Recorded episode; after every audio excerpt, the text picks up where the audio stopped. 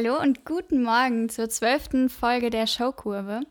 Wir wollen heute ein bisschen über das Motorradland Norwegen sprechen und wir sitzen heute hier zu dritt. Tatsächlich, ich bin mal mit dabei, um ein bisschen die weibliche Perspektive mit reinzubringen. Ähm, ja, genau. Balle, wie geht's dir denn? Mir geht es hervorragend, vor allen Dingen, wenn du äh, mal wieder dabei bist bei uns hier im Podcast. Und ähm, ich hoffe auch, du bist gut ins neue Jahr gestartet. Wir nehmen das Ganze hier ja auf Anfang Januar 2021 und gebe die Frage auch gleich gerne weiter an den Luke. Luke, wie geht's dir heute? Oh, mir geht's so gut mit euch. Nein, also äh, wunderschön, dass wir uns heute hier wieder versammelt haben. Ähm, wir wollen heute über Norwegen schnacken, weil Norwegen ist ja schon, muss man sagen, auch schon ein geiles Land. Und ähm, ja, eigentlich können wir direkt einsteigen, oder?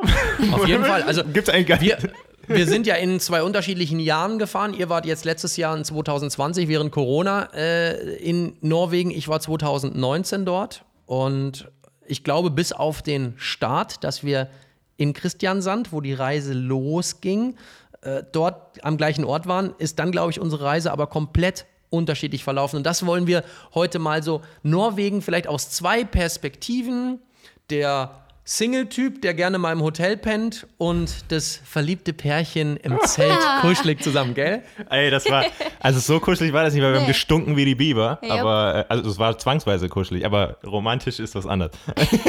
aber gut, ähm, lass doch ganz kurz, bevor wir äh, wirklich einsteigen in die verschiedenen Punkte, ganz kurz unsere Routen kurz erklären. Also ihr könnt jetzt mal kurz noch, habt ihr kurz zwei Sekunden Zeit, äh, eine Norwegen-Karte aufzumachen, damit man ungefähr versteht, worüber wir reden. Sechsmal Also- kurz in einem Satz. Kurz, kurz, kurz. Ja, weil Norwegen, das widerspricht nämlich Norwegen, weil Norwegen ist nämlich ein verdammt langes Land. Oh ja. Oh das ja. ist wie so, eine, wie so eine Wurst, die sich nach Norden zieht. Und ähm, wir sind beide, oder was heißt beide? Wir sind alle drei, ähm, beide Parteien, wollte ich sagen, in Christiansand angeland, angelandet. Gelandet, angekommen. äh, das ist so, ich sage jetzt mal ganz salopp, ungefähr der südlichste Punkt in Norwegen. Stimmt nicht ganz, aber im Grunde schon. Und ähm, dann äh, sind wir ein bisschen in den Westen hoch, Richtung Stavanger. Da ist unser Motorrad dann kaputt gegangen. Dann sind wir nach Oslo, was im Osten liegt. Und dann sind wir über den Osten hochgefahren, ungefähr bis Trondheim und über den Westen wieder runter. Also wir sind nur so halb Norwegen gefahren. Ja, wenn man sich jetzt natürlich äh, Norwegen anguckt, dann sieht man schon unten, ne, ganz im Süden äh, ist Christiansand und wo Trondheim ist, wenn man jetzt sich so eine normale Karte anguckt, ne, ihr müsst ja immer aufpassen so ein bisschen, dass über eine Nordhalbkugel das ganze Kartenmaterial doch ganz schön immer verzerrt wird. Meistens wird es etwas größer auf dem Kartenmaterial angezeigt, als es ist, aber Norwegen ist ein unglaublich schmales, langes Land.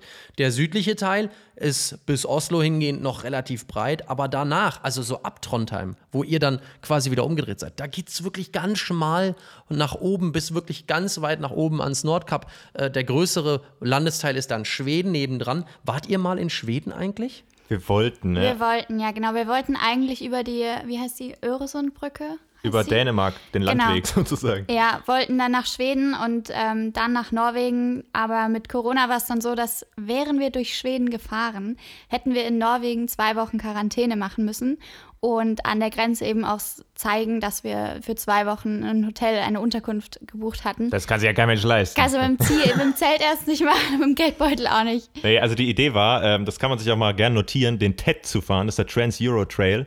Und der hat eine richtig, richtig geile Connection. Der geht eigentlich in Dänemark los. Sozusagen war unsere Idee, Dänemark den TED fahren, dann in Schweden den TED fahren und der geht dann über die Grenze nach Norwegen und da dann den TED weiterfahren. Also der TED ist sozusagen Offroad, wobei man ganz klar sagen muss, dass Offroad zumindest in Norwegen doch schon sehr allgemein gehalten war. Sandige Feldwege. Nein, das war noch nicht mehr mehr sandig. Es war einfach so krass plattgewälzt, es war eigentlich fast wie asphaltiert. Aber, Ja, das stimmt. Aber ja. Ja, genau. Ist bei einer unverzerrten Karte, ist Trondheim da eher im Nord nördlichen Teil oder weißt du das? Ähm, also die Mitte? es, naja, die Mitte ist es nicht. Also ähm, es ist etwa, etwas unterhalb der Mitte. Also ganz die Ah, Mitte ist, ist, ist, es, ist es noch nicht, äh, würde ich behaupten. Aber jetzt müsste man erstmal so ein Kartenmaterial haben. Äh, das hat ja letztendlich auch keiner. Wenn man jetzt in Basecamp, ich habe jetzt gleich meine Basecamp-Karte hier aufgemacht, äh, da ist Trondheim relativ weit unten noch. In der Realität ist es wahrscheinlich knapp unter der Mitte. Ähm, wenn ich ganz kurz meine Route zusammenfasse, ich bin ja auch äh, wie ihr im Süden gestartet. Ich bin dann noch ganz an den südlichsten Punkt gefahren, zum Leuchtturm in Lindesnes, bin dann nach Stavanger in die Richtung rüber, habe dann über ganz, ganz viele Umwege aber auch mich so ein bisschen Richtung Norden weitergekämpft, natürlich an Bergen vorbei und dann auch irgendwann Richtung Trondheim. Dann äh, nach Bodø, wo viele mit der Fähre rüber auf die Lofoten setzen und dann immer so weiter bis nach ganz oben Tromsø, Geil. Alter und dann ans Nordkap. Ich habe auch gerade mal die Route hier aufgerufen bei mir, wie viele Kilometer das sind. Also ich bin ja wirklich nur von Süden bis Norden und dann zur finnischen Grenze. Die finnische Grenze ist ja da oben auch gleich. Was glaubst du oder glaubt ihr, wie viele Kilometer bin ich gefahren vom südlichsten bis eigentlich einem der nördlichsten Punkte des Nordkap? Das lösen wir nachher noch auf. Ist nicht der nördlichste Punkt, aber äh, zu einem der nördlichsten Punkte. Was glaubt ihr, wie viele Kilometer das waren? Das sind viele. Das sind viele. Ich würde mal sagen, ich würde sagen vier, Echt? 4000? Wie viel sagst Drei? Ja. Zwei? Was sagt der Walle? Wie viel waren es? Es waren 4947 Kilometer. Krass, sogar noch. Also fast 5000 Kilometer. wow. ähm, für äh, eigentlich nur One-Way. Ne? Also einfach nur hoch. Ja, warum ist das so viel? Äh, darauf kommen wir heute in diesem Podcast auch noch zu sprechen. Warum ist das in Norwegen alles ein bisschen anders? ähm, da, aber das besprechen wir später. Das besprechen wir später. Wir sprechen auch heute später noch im Rahmen dieses Podcasts über Kosten. Was fallen da eigentlich so für Kosten an? Vor allen Dingen, wie gesagt, für Leute, die vielleicht eher auf Komfort und Hotel oder Zelten. Wie ist das überhaupt mit dem Zelten in Norwegen? Ich glaube, du hast ja so eine ganze Struktur dir aufgeschrieben, an der wir jetzt einfach mal die nächsten sieben Stunden weitersprechen. Wie ist das mit dem in den Wald scheißen? Sophie, erzähl mal. Nein. Ähm, also, Schaufel mitnehmen. ja, genau. Schaufel mitnehmen, vor dem Bären vergraben. Egal. Äh, was wir als erstes äh, besprechen wollten, nachdem wir jetzt die Route geklärt haben, ist, was muss man denn unbedingt sehen, Sophie? Was ist denn so ein Ding, wo du sagst, wenn man jetzt mit Motorrad nach Norwegen fahren will, was muss man denn unbedingt sehen? Gibt es sowas überhaupt oder fährt man einfach irgendwo hin und es ist überall schön? So eigentlich schon. Ähm, es gibt keinen speziellen Punkt, finde ich. Klar, für viele ist das Nordkap so der Punkt, aber ja, ich höre auf die Westküste, die muss man ja unbedingt fahren und bla bla bla. Ja. Natürlich, die ist wunderschön, gar keine Frage, aber ich finde, man sollte den Osten auch nicht irgendwie nicht beachten oder sowas. Der ist wunderbar. Also ich finde, das ganze Land ist einfach schön, egal wo du hinfährst. Wobei im Osten ja eigentlich, ich meine, das Land ist so schmal, da kannst du ja im Grunde innerhalb von zwei Stunden hinfahren. Also Genau. das ist jetzt nicht so, dass du da irgendwie sechs Stunden Fahrt hast. Ich glaube, wir waren ganz im Westen fast, äh, als sein Motorrad kaputt gegangen ist. Ja. Im südlicheren Teil, wo Norwegen ja echt noch breit ist. Und wir haben, glaube ich, drei oder vier Stunden nach Oslo gebraucht. Also Ach Gott, das waren schlimme drei, vier Stunden. ja, das war schlimm, aber äh, drei, vier Stunden, um das Land, äh, sage ich jetzt mal, horizontal zu durchqueren, Maximum. Genau. Also das ist, äh, da kann man gern auch mal so ein bisschen, wie der Walle gesagt hat, so ein bisschen rumeiern, mal so ein bisschen nach Osten, mal ein bisschen nach Westen oder sowas. Ähm, was wir wirklich gemacht haben, ist, wir hatten eigentlich vor dem Trip uns ein paar Punkte gesetzt, was wir sehen wollen, zum Beispiel die Stabkirche oder sowas oder den, den Preikestolen oder Trollstiegen, die Atlantic Road, das sind so ein paar Dinge, die man irgendwie mal sich auf eine Karte setzen kann.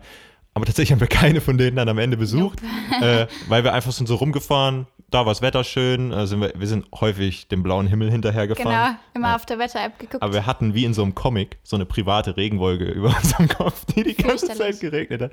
Aber ja, äh, wir haben uns keine großen Gedanken gemacht dann letzten Endes. Wir sind einfach, wir haben von Tag zu Tag navigiert und ähm, hatten keine großen Punkte, wo wir dann tatsächlich vorbeigekommen sind. Also meiner Meinung nach einfach mal losfahren, das ist überall da schön. So, Walle, jetzt äh, äh, erwähnen Sie Ihre Punkte. Also, äh, ich hatte über Norwegen am Anfang, bevor ich losgefahren bin, keine Vorstellung. Wie sieht's da aus? Äh, wie sind die Routen? Ist das überhaupt ein Motorradland? Also, gibt's da schöne Kurven? Denn ich kam ja aus Island. Naturtechnisch ein Traum, aber Motorradfahrtechnisch ein Albtraum eigentlich. Weil äh, für Leute, die gerne Kurven fahren wollen, die findest du auf Island ja wirklich eher nicht. Dafür hast du viel Offroad und Natur. Wie wird das also in Norwegen sein, habe ich mich gefragt. Bin in Christiansand angekommen, hatte noch nicht einen Tag geplant, wo ich jetzt irgendwie hinfahre. Ich hatte aber auch ein, zwei Tage dort erstmal zum, zum Runterkommen, zum Resten nach so langer Fährfahrt im Hotel. Und dann habe ich mir in Christiansand Haare schneiden lassen, Bart machen lassen und so weiter und treffe auf einmal, ja natürlich, gehört und der so. Luxuswalle, Und- ey, und dann- unfassbar. Logisch. Also es ist doch ein normales Leben, das kann noch weiterlaufen, auch wenn du mit dem Motorrad ja, vielleicht fährst. Also findet sich ja eine Friseur. Geleitin. Oh ja, die Norwegerinnen, die sind ja Alter, schon. Da waren, da waren hübsche Frauen. Ja. Große, blonde Frauen gingen durch Christian durch die Innenstadt. Ich dachte mir so, ey, du rennst hier rum wie so ein Assi. Äh, so lernst du aber auch wirklich schöne keine Kurven. kennen, ne? Nein, okay, Genau. Walle, setzen Sie fort. Ähm, zumindest zumindest habe ich dann dort ähm, zwei, drei äh, deutsche Motorradfahrer getroffen, die auch alle schon so ein bisschen zerzaust aussahen. Also die wusste ich, die kommen jetzt wahrscheinlich gerade irgendwie aus dem Norden. Und die habe ich auch gefragt, ja, sag mal, wie ist das hier eigentlich so in Norwegen mit dem Motorradfahren? Gibt es da schöne Strecken? Und da sagte gleich eine Frau, also, wenn du ein bisschen Zeit hast, dann fahr auf jeden Fall, jetzt muss ich hier ein bisschen reinzoomen, wie die Nummer war, äh, sage ich euch sofort, fahr auf jeden Fall die 44. Die geht hier im Süden so lang. Und dann habe ich in mein, in mein Basecamp geguckt. Ich hatte noch den Tag Zeit zum Plan, habe diese 44 auch gefunden, bin da lang gefahren und ich musste sagen, das hat mich stark geflasht. Es fühlte sich an, als hätte Walt Disney eine Straße in eine Naturlandschaft gebaut, wo ich gesagt habe, das ist fast zu krass künstlich. Also du fährst äh, durch eine Bergregion, hast immer links und rechts irgendwelche Seen, um dich herum riesen Felsen, aber so, wo du echt dran klopfst und sagst, stehe ich jetzt gerade hier in der Warteschlange für irgendeine Achterbahn, weil es so krass, krass ausschaut. Das kann doch nicht wahr sein. Also es kann doch nicht ehrlich so ausschauen in der Realität. War das eine E, E44 oder FV44? Weißt du das? Nee, also ich bin gar keine einzige E-Straße gefahren. Ähm, ja, das ist nämlich ein wichtiger Oh. Punkt. ja, ja. Das, da kommen wir auch auf jeden Fall gleich drauf zu sprechen. Was bedeutet denn E und was bedeutet FV und warum sind dreistellige Zahlen am besten anstatt nur zweistellige Zahlen? Aber die 44 war eine vollgeteerte Strecke. Ich bin überwiegend geteerte Pfade gefahren. Zum Offroad spreche ich gerne später auch noch was. Aber zumindest war das so, erster Tag, ich bin in Norwegen und ganz ehrlich, ich war so glücklich, endlich wieder richtig Motorrad fahren zu können, Kurven fahren zu können. Richtige Kurven, sich richtig reinzulehnen. Kein Verkehr war da unterwegs. Wir kommen auch gleich noch zum Thema Reisezeit. Und diese Strecke führte mich dann weiter, auch an Fjorde vorbei. Ähm, das Ganze ähm, führte mich dann auf einer wunderbar kurvigen Strecke. Ich sag euch auch hier äh, kurz die, die Bezeichnung der Strecke, wenn sie überhaupt eine hatte. Das war die 467. Das war dann schon auch ein bisschen. Ja, wie Luke eben schon sagte, Offroad ist in Norwegen jetzt, also wer Seealpen kennt und so, das ist Offroad. Äh, wer Norwegen an vielen Stellen ist es halt einfach der Schotterweg, der aber sehr gut zu fahren ist. Und der führte mich dann Richtung Norden zu einem absoluten Highlight für Motorradfahrer auf der ganzen Welt. Wer äh, in Facebook ist, der sieht ab und zu mal so Bilder von so kurvigen Straßen. Und dann guckt man, oh, das ist irgendwo in Thailand, das ist irgendwo in Vietnam, Kambodscha, China und so weiter. Und dann kommt immer wieder etwas, was mich seit Jahren begleitet. Und dann heißt es, ähm, die kurvigen Straßen, die Passstraße von Lyswegen. Das ist in der Nähe von Lüsseboten. Ja. Da hat einer, wir haben einen getroffen, der hat davon geschwärmt. Wir sind da leider Ja. nicht vorbeigefahren. Aber erzähl weiter, das ist nämlich absolut crazy. Das, ja. Da habe ich Aufnahmen gemacht, da sagst du einfach nur, leck mich am Piep. Das ist so unfassbar. Du bist quasi auf 1000 Meter Höhe, du guckst da runter in einen Megafjord und vor dir ist einfach eine Bergpassage, die ist so heftig, also wirklich, dagegen ist Stilfzer Joch eine langweilige Hausfrau, äh, nichts gegen Hausfrau, das war jetzt wieder ein blöder Begriff von mir, ähm, sondern es ist halt einfach, es war einfach irgendwie ein anderes Feeling. Das einzige, der einzige Nachteil war, du äh, hast die Straße, die da so unter dir sich durch den Berg schlängelte, also wirklich eine verrückt, Kehre gell? nach der nächste. Die hast du aber von oben nicht richtig sehen können. Also du hast dieses Feeling nicht gehabt. Das hast du erst von unten gehabt oder wenn ich ja mit der Drohne drüber geflogen bin. Und Ist dann das am du gleichen, sorry, ist das am gleichen Fjord wie beim Preikestolen?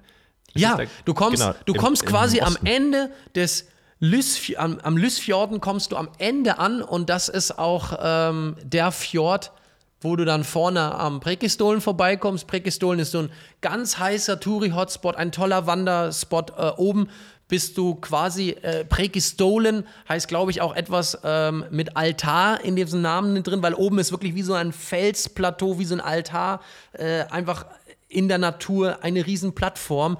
Ähm, das ist natürlich etwas, wo mir Leute erzählt haben, die ich hier jetzt in diesen Tagen auch schon kennengelernt hatte, äh, da wird auch die chinesische Oma hochgetrieben, äh, dass sie da hochkommt. Ja. Deswegen ist auf dem Weg Ist auf viel los. Thumbnail drauf. Ähm, das ist dieser, dieser Felsen, der einfach so, ich glaube 700 Meter oder sowas. Viel zu hoch. extrem Also krass. auf, du, das ist wirklich ein Felsbrocken, wie so ein Quader. Der hat, der hat so ein bisschen so einen Überhang und der stürzt einfach an der Kante runter 700 Meter in den Fjord. Und du kannst dich an die Kante setzen. Also gibt es viele Aufnahmen von Leuten, die da so hinkriechen und dann so mit den Augen irgendwie so gerade so drüber. Also das ist wirklich absurd. Wenn ich daran denke, an diese, an diese Höhe, wie man da so hat, wenn man in diesen Fjord runterguckt, wird mir jetzt schwindelig und echt ein komisches Gefühl. Der Luke weil ich war schon einer, wieder ich krieg gerade schwitzige schwitzige Pfoten, wenn wir da drüber reden. Nee, weil ich, ich war an einer anderen Stelle. Nachdem mir gesagt wurde, dass da am äh, Kirakbolten so viel los ist, habe ich gesagt, ah, das ist jetzt nicht so für mich, weil, weil mit Drohne fliegen ist ja auch immer kompliziert, wenn viele Leute da sind. Ähm, ich bin zum Kirak-Bolten gegangen. Das ist ein Fels, ähm, das ist ein Monolith, also ein einfacher, einzelner großer Stein, der in einer riesen Felssparte 1000 Meter über Grund hängt. Ach, den Oh, kenne ich. Gibt ja. auch berühmte Fotos, Ja. ne? Das ist wie Richtig. so, ein- so ein kleiner, kleiner Felsbrocken, der so sich festgeklemmt hat und äh, zwischen zwei anderen Felsbrocken, oder ist das? Oder zwischen zwei anderen Also der Fels- hängt eigentlich in einer Felsschlucht drin und auf diesen Kirak-Bolten kann man draufgehen, aber wirklich, da ist keine Sicherung, Leute. Ihr wandert ungefähr zwei bis drei Stunden dorthin und der Wanderweg ist schon wirklich nicht ohne. Ähm, da gibt es zum Glück das eine oder andere Stahlseil, wo man sich auch bergauf so ein bisschen festhalten kann. Aber auf dem Kirak-Bolten selbst hatte ich zum ersten Mal in meinem Leben dieses Empfinden, dass mein Gehirn sagt, sorry, aber ich kann die Tiefe unter dir nicht mehr wahrnehmen. Also ich kann es dir für dein, mein, dein Auge nimmt es gerade auf, was da ist, aber ein Gefühl für Distanz habe ich dir leider nicht mehr zu vermitteln. Das ist nicht mehr in meine, also mein Prozessor war overloaded. Der Lüfter war am, am kühlen. Bist du da und ich, ich bin draufgegangen und ich dachte, ich sterbe. Ich habe danach noch mindestens einen Monat lang Albträume gehabt. Ich habe nie Albträume. Aber da habe ich mir gedacht, und da sterben ja auch tatsächlich immer mal wieder Leute, die da einfach durch einen Windstoß oder sonst was runtergerissen werden. Also es ist nichts für schwache Nerven, aber für alle, die da drauf waren, es ist eine geile Erfahrung. Das kann man generell sagen. Also wandern kann man unfassbar geil in Norwegen. Aber bitte verwechselt nicht so Schwarzwaldwanderwege mit denen in Norwegen, weil die Norweger sind unfassbar hart. Die schicken auch wirklich ihre vierjährigen Kids absolut kranke Wanderwege hoch. Also das ist nicht so, ähm, ich weiß nicht, in den USA oder sowas oder ähm, ich habe mal gelesen, dass China immer so diese, diese tollen Attraktionen immer so, da immer so einen Weg hinteert sozusagen, dass da wirklich jeder mit dem Bus hochfahren kann. In Norwegen, die ganzen Norweger, die haben wirklich gute Ausrüstung, die haben gute Schuhe, gute Jacken, die sind Die gut laufen ihr. Leben lang. Genau. Also unterschätzt das nicht, diese Wanderwege in Norwegen. Die sind stellenweise wirklich sehr, sehr hart. Aber auf, äh, mit der gleichen Note muss ich auch erwähnen, dass äh, ich fand es schade, dass wir nicht die Zeit hatten oder ich weiß nicht, woran es wirklich lag. Ich hatte gar auch nicht die nicht die Schuhe, Schuhe. dabei und die, die Ausrüstung, um da gescheit laufen zu gehen. Also ich würde sagen, wenn ihr nach Norwegen geht, plant wirklich auch mal ein, zwei Pausetage in Anführungszeichen ein, zumindest vom Fahren und geht mal da wandern. Das ist so unfassbar schön. Nehmt euch gescheite Schuhe mit und das muss man sich wirklich geben. Also ist geil. Wasserfälle auch und sowas. Ja, und äh, wir haben Boote gemietet und also das Oh war das, ja. was der Walle, äh, glaube ich, vorhin kurz erwähnt hat. Ähm, wenn, das kostet halt manchmal ein paar Euro, mein Gott. Also dafür soll man dann halt ein Budget haben, ähm, aber das ist dann wirklich auch wirklich jeden Cent wert. Gucci, ähm, ja, was muss man noch unbedingt sehen, Walle? Ähm, wir haben gerade kurz die E-Straßen und die FV-Straßen angesprochen. Also es gibt diese berühmte E39, glaube ich. Die könnt ihr wirklich getrost ignorieren. Das ist nicht sonderlich spannend. Also es gibt viel, viel geilere Straßen. Die E-Straßen ganz kurz, ich weiß gar nicht, wofür das E genau steht, aber das sind wie so, so Europastraßen. Ah, das okay, also- Europastraßen. keine Schnellstraßen, aber die haben halt wenig Kurven, zweispurig trotzdem nur, aber ähm, das ist halt einfach nicht so der Hammer. Und diese FV, FV und dann eine Nummer, das sind schon eher diese kleineren Sträßchen, die sind häufig auch nur einspurig mit so Ausbuchtungen, heißen die so? Ausbuchtungen? Ja. Genau, ähm, weil ihr werdet sehen, da gibt es auch viele Wohnmobile und so, die, die sich Platz machen müssen. Ähm, Die machen auch immer schön Platz. ey, das war so ein Ding, das kann ich kurz reinwerfen, genau, die machen nämlich alle Platz, wenn ein Motorradfahrer kommt. Also da Die fahren ist nicht, alle zur Seite und lassen dich vorbei. Genau, ist nicht so ein, so ein deutsches Ding, so, oh, der Motorradfahrer, den lasse ich jetzt nicht vorbei, ich bin zu stolz, äh, weil ich fahre hier mit meinem Audi Die mit lang. dem deutschen Kennzeichen machen das nicht. Genau, die deutschen Touris machen keinen Platz, aber die Norweger, die machen alle Platz. Und wir kommen dann mit unseren 25 PS-Mühlen. Wir können eh kaum Geil. schneller fahren. Und dann haben wir diesen, diesen Pressure, so fuck, Alter, jetzt müssen wir aber richtig drauf. Ja, jetzt wir, jetzt müssen wir überholen. Die winken schon. Die halten schon die. Hand aus dem Fenster. Und genau. du sagst, ich bin aber schon auf voll Anschlag. Hilfe. Ey, Nein. du, du lachst, aber das war echt ein paar Mal so, Ja. dass die Leute uns vorm Berg, so ein Wohnmobil oder so, vorm Berg vorbeigelassen hat, so weil sie gedacht haben, ey, wir schießen da am Berg hoch. Und dann wir wie so ein Rollator, so voll, voll am Hahn drehen und kommen kaum Ey, ich voran. sehe gerade, ich sehe gerade, es gibt da einen Ort Walle. Sehe ich gerade durch Zufall auf der Karte. Nein. Da muss ich noch, ich muss, also es gibt immer noch mal einen Grund, noch mal nach Norwegen zu fahren, stelle ich gerade fest. jeden Fall. Weil du gerade eben über E-Routen gesprochen Ja. hast. Ähm, es ist natürlich so, es gibt Leute, die haben irgendwie nur zehn Tage Zeit, ne? Die können natürlich jetzt nicht ein Geschnörkel da hochfahren. Guck mal, ihr wart in Trondheim. Weißt du, wie weit es noch von Trondheim bis zum Nordkap Ja, ist? eben, ne? Das dauert ja noch ewig. Also das heißt, liebe Leute, nicht falsch verstehen. Wir empfehlen natürlich, die E-Routen so gut es geht zu vermeiden, aber wir wissen, es geht nicht immer und es ist auch in Ordnung so. Aber E-Route ist für mich eigentlich schon eine Schnellstraße gefühlt. Aber wie ist das mit Schnellfahren in Norwegen? Hast du eine Ahnung davon oder habt ihr eine Ahnung davon? Wart ihr da schnell unterwegs oder? Also wir ähm, sowieso ja. nicht. Ey, also wir waren manchmal waren wir schon über 80, Ja. aber nee, ähm, man kann ja auch, selbst wenn man will, kann man häufig gar nicht schnell fahren, weil die Straßen wirklich so verwinkelt sind und dann sind das ähm, so, so Kurven, in die du nicht einsehen kannst und Ja. dann kommt dir auf einmal ein Wohnmobil entgegen. Aber viel wichtiger finde ich ist, dass man gar nicht schnell fahren will, weil es viel zu schön ist. Du willst Und- viel lieber gucken. und es kostet ein Vermögen, wenn du geblitzt wirst. Also bitte, Oh, ja. wenn ihr denkt, die Schweiz ist teuer, dann lasst euch nicht in Norwegen blitzen. Nope. Das ist unfassbar teuer. Hat irgendeiner erzählt, was? 5 km/h oder so 800 Euro? Hat, hat uns Nee, das stimmt eine- nicht ganz. Das, Nee? das stimmt nicht ganz. Nee, ich habe ja dann wirklich auch. Äh, Du wurdest? ich, wurde, ich, ich wurde nicht, ich wurde tatsächlich nicht gelasert. Also ich wurde gelasert, aber ich war genau auf den Kilometer im Toleranzbereich. Äh, warum ich meinen Tempomaten zu dem Zeitpunkt aktiv hatte, wusste ich äh, ehrlich, kann ich im Nachgang gar nicht mehr so sagen. Und es war auf den Lofoten, also schon sehr weit im Norden, auf den, auf den vorgelagerten, auf dieser Inselgruppe, ähm, wo ich eigentlich dachte, da ist ja kein Mensch. Aber genau da sind halt doch viele Touristen mit Leihfahrzeugen Ja. unterwegs und so. Und ich fuhr Jetzt müsst ihr, für alle, die Norwegen nicht kennen und die glauben, ja, Schweiz ist ja schon teuer und Deutschland und so weiter. Also Norwegen ist ähm, tatsächlich, wenn man erwischt wird, sehr teuer. Man darf dort auf fast allen Straßen nicht schneller als 80 fahren. Selbst auf den größeren Straßen mal 90. Es gibt wohl auch eine Straße in Norwegen, auf der man 110 fahren darf. Das ist aber dann wirklich die Autobahn um Oslo herum. Ja, genau. Ähm, So, also auf den Landstraßen, wo, wo ihr und ich jetzt hauptsächlich unterwegs äh, waren, äh, ist Tempo 80. Dann sind 10% Toleranz erlaubt, das ist also 88 plus 1 km/h. Also das heißt 89 Stundenkilometer darfst du fahren. Ich bin an diesem Ort, wo ich gelasert wurde, 89 Stundenkilometer gefahren, weil ich habe mir einfach die GPS-Geschwindigkeit vom Navi genommen, Tempomat reingemacht. Das waren so 93 echte und äh, äh, 93 auf dem Tacho waren 89 echte und ich habe den Typen überhaupt nicht erkannt. Also ich habe ihn, er sa da saß einer auf dem Parkplatz, auf so einem Schotterparkplatz. Aber echt in ein der Polizist so- oder was? Ja, ja, ein Polizist, auch mit gelber Warnweste. Ich habe das viel zu spät gesehen, weil ich war auch so, wie die Sophie schon sagte, in so einem Chill-Modus. Du fährst ja auch entspannt durch die Gegend. Dann lasert er mich, winkt so die Hand. Ich, ich denke mir so, okay, grüß dich zurück, was macht er da? Ah, ja, okay. Moin. Und, und dann dachte ich mir so, nee, Moment, Moment. Äh, der hat mich jetzt ja nicht rausgewunken, also hat er sich bei mir bedankt, dass ich da jetzt 89 anstatt schneller fahre. Und äh, ich war echt im Chill-Modus, weil ich bin ab und zu doch schneller unterwegs gewesen, aber ich wusste auch die Strafen zu dem Zeitpunkt noch nicht. Bin dann umgedreht und habe ihn angequatscht. Habe gesagt, ja, äh, German Television und äh, deutsches Fernsehen, ob, er, ob ich ihn ein bisschen begleiten dürfte bei, ich, mich interessiert seine Arbeit. Also ja, klar, äh, kein Problem. Und dann habe ich so auf doof gefragt, ja, wa- wa- sag mal, so Norwegen, ich halte mich ja an alle Regeln.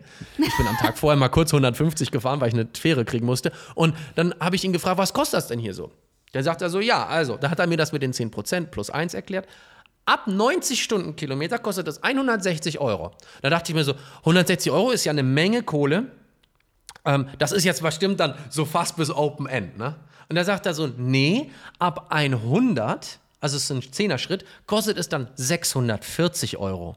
Das ist 640 Euro. Okay, aber dann heißt es feuerfrei, Norwegen ist meins und ich kann geben und Gummi lassen, was will. Nee, nee, nee. Ab 100, jetzt lass mich nicht lügen, ab 115 wird es keine, in der Form keine Geldstrafe mehr geben, aber man geht immer ins Gefängnis. Also es gibt auch keine Verhandlungen oder Ja. sowas. Oh, man geht wow. auf jeden Fall ins Gefängnis. Da sage ich, ey, krass, 115 gehst ins Gefängnis. Alter, wie bist du gestern gefahren, um so eine blöde Fähre abends zu kriegen, die letzte Fähre, die ich kriegen musste? nach so einem kleinen Offroad-Schlammloch Malheur, einige haben es mal mitbekommen. Und ähm, zumindest dann habe ich ihn gefragt, aber es ist bestimmt nie jemand hier geblitzt worden mit 115. Ja, so doch, letzte Woche ein italienischer Mann in so einem PKW mit 164. Und dann sage ich, oh mein Gott, 164. Der Typ, der wird doch gehängt irgendwo öffentlich in Oslo auf dem Platz. Der so, nee, nee, der hatte zwei Kinder dabei. Normalerweise wäre er sofort ins Gefängnis gekommen, aber, und er hat das so, so süß auf Englisch argumentiert, er hatte ja zwei Kinder dabei, aber alleinerziehender Papa, das wäre zu stressig gewesen für die Kinder, hat er gesagt. er musste aber 6.500 Euro Strafe zahlen und, Oh wurde, und wurde des Landes verwiesen. Also er musste dann auch die Heimreise sofort antreten. Äh, Wow. es, war, es war krass. Und dann wusste er also in dem Moment, okay, ab jetzt halte ich mich auch so ein bisschen an die Geschwindigkeiten. Aber jetzt kommt's. Liebe Leute, die gerne so unterwegs sind wie ich, nehme ich ein bisschen zu schnell. Norwegen ist ein Land, in dem du auch richtig Gas geben kannst, denn ihr müsst euch immer vorstellen, von Süd nach Nord bin ich fast 5000 Kilometer gefahren. Ich habe genau zwei Polizisten getroffen und die. Norweger selbst, die Norweger selbst haben zu mir gesagt, also wenn du außerhalb der E-Routen unterwegs bist und nicht auf den Lofoten, wo halt ein Touri-Spot ist und du bist außerhalb der Hauptstraße unterwegs, da ist da nie ein Polizist. Also ich habe nämlich, als ich mal Probleme hatte mit der Zeit, wo ich einfach echt gegen Google und gegen Basecamp fahren musste von der Zeit, habe ich so jüngere Norweger gefragt, wie ist das hier? Ich, ich muss jetzt irgendwie in 50 Minuten das schaffen, wo Google sagt, du brauchst eine Stunde 10. Also ich muss 20 Minuten innerhalb von 50 Minuten aufholen. Ist hier Polizei? Und sie sagten, Walle, wir leben hier seit 30 Jahren, die waren so alt wie ich, äh, hier war noch nie eine Polizei. Und dann bin ich die Strecke halt auch schnell gefahren. Also Norwegen ist auch ein Motorradland. Aber ganz wichtig, was wir gesehen haben, waren diese, das haben sie, glaube ich, auch in der Schweiz, diese Die Zeitmesser. Distanzdinger. Genau, wo sie den, die Durchschnittsgeschwindigkeit über ein, zwei Kilometer messen. Also da blitzen sie dich sozusagen vom, äh, vom Tunnel oder sowas und dann nehmen sie deine Zeit nach dem Tunnel und gucken, wie lange hast du gebraucht durch den Tunnel. Und wenn das zu schnell war als erlaubt, dann wirst du da geblitzt, obwohl du beim Messpunkt theoretisch ja unter der Geschwindigkeit Genau. warst. Also achte darauf, gibt es ja inzwischen auch bei der Schweiz und in anderen Ländern bestimmt auch schon. Ähm, aber wie Walle schon sagt, das ist vor allem auf diesen E-Routen so, wo man auch schnell fahren kann. Und bei diesen FV-Straßen, ganz im Ernst, mit unseren 25 PS hat komplett gereicht. Ähm, man fährt da wirklich häufig auch unter den 80. Also das kann man sich ja in Deutschland gar nicht vorstellen, dass man unter dem Erlaubten fährt. Aber haben wir hin und wieder gemacht. Äh, sind da mit 50 durchgetuckert oder sowas, weil es halt erstens verdammt schön ist und zweitens verdammt kurvig. Und drittens geht es rechts einfach einen Abgrund runter. Dann gibt es noch blinde Kurven mit Bussen, die um die Ecke geschossen kommen und so.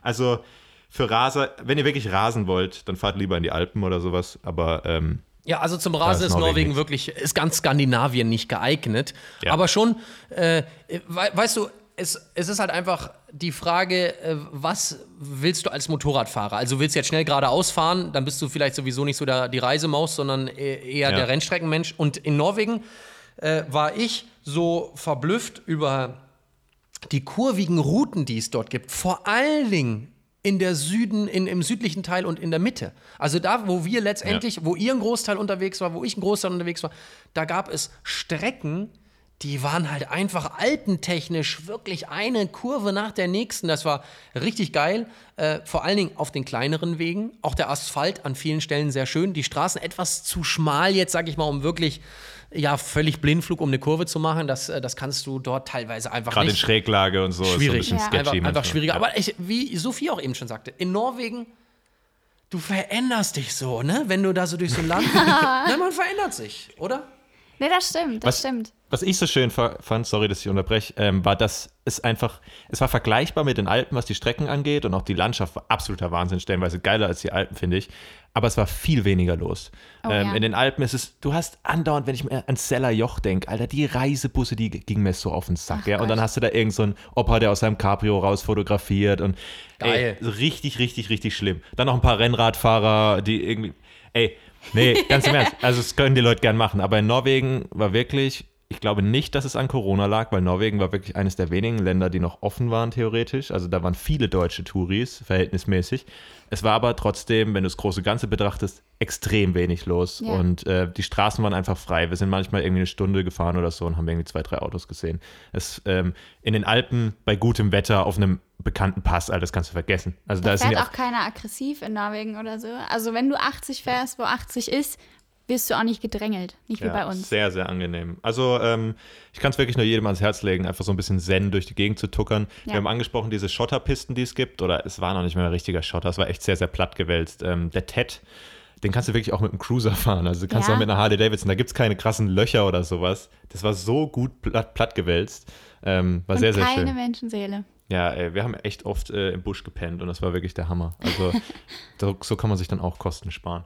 Da, da Ähm. fällt mir die Geschichte ein, wo du in den, äh, da hast du gepinkelt. Und dann kam eine Familie. Nee, pass auf.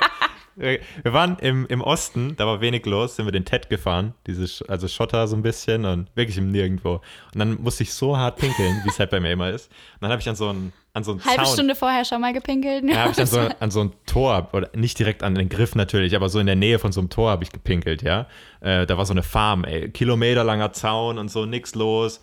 Und ich pinkel da vor mich hin und meine Blase war echt voll und ich pinkel vor mich hin, ich pinkel vor mich hin. Und auf einmal lachst du und ich gucke so hinter mich und dann steht da die Familie, denen dieses Tor gehört. Äh, so wirklich mit vollem Auto. Vier, Oha. fünf Leute drin, auch die Kinder und die grinsen mich alle so an, Und während, die Oma. während ich noch so abschüttel. ja.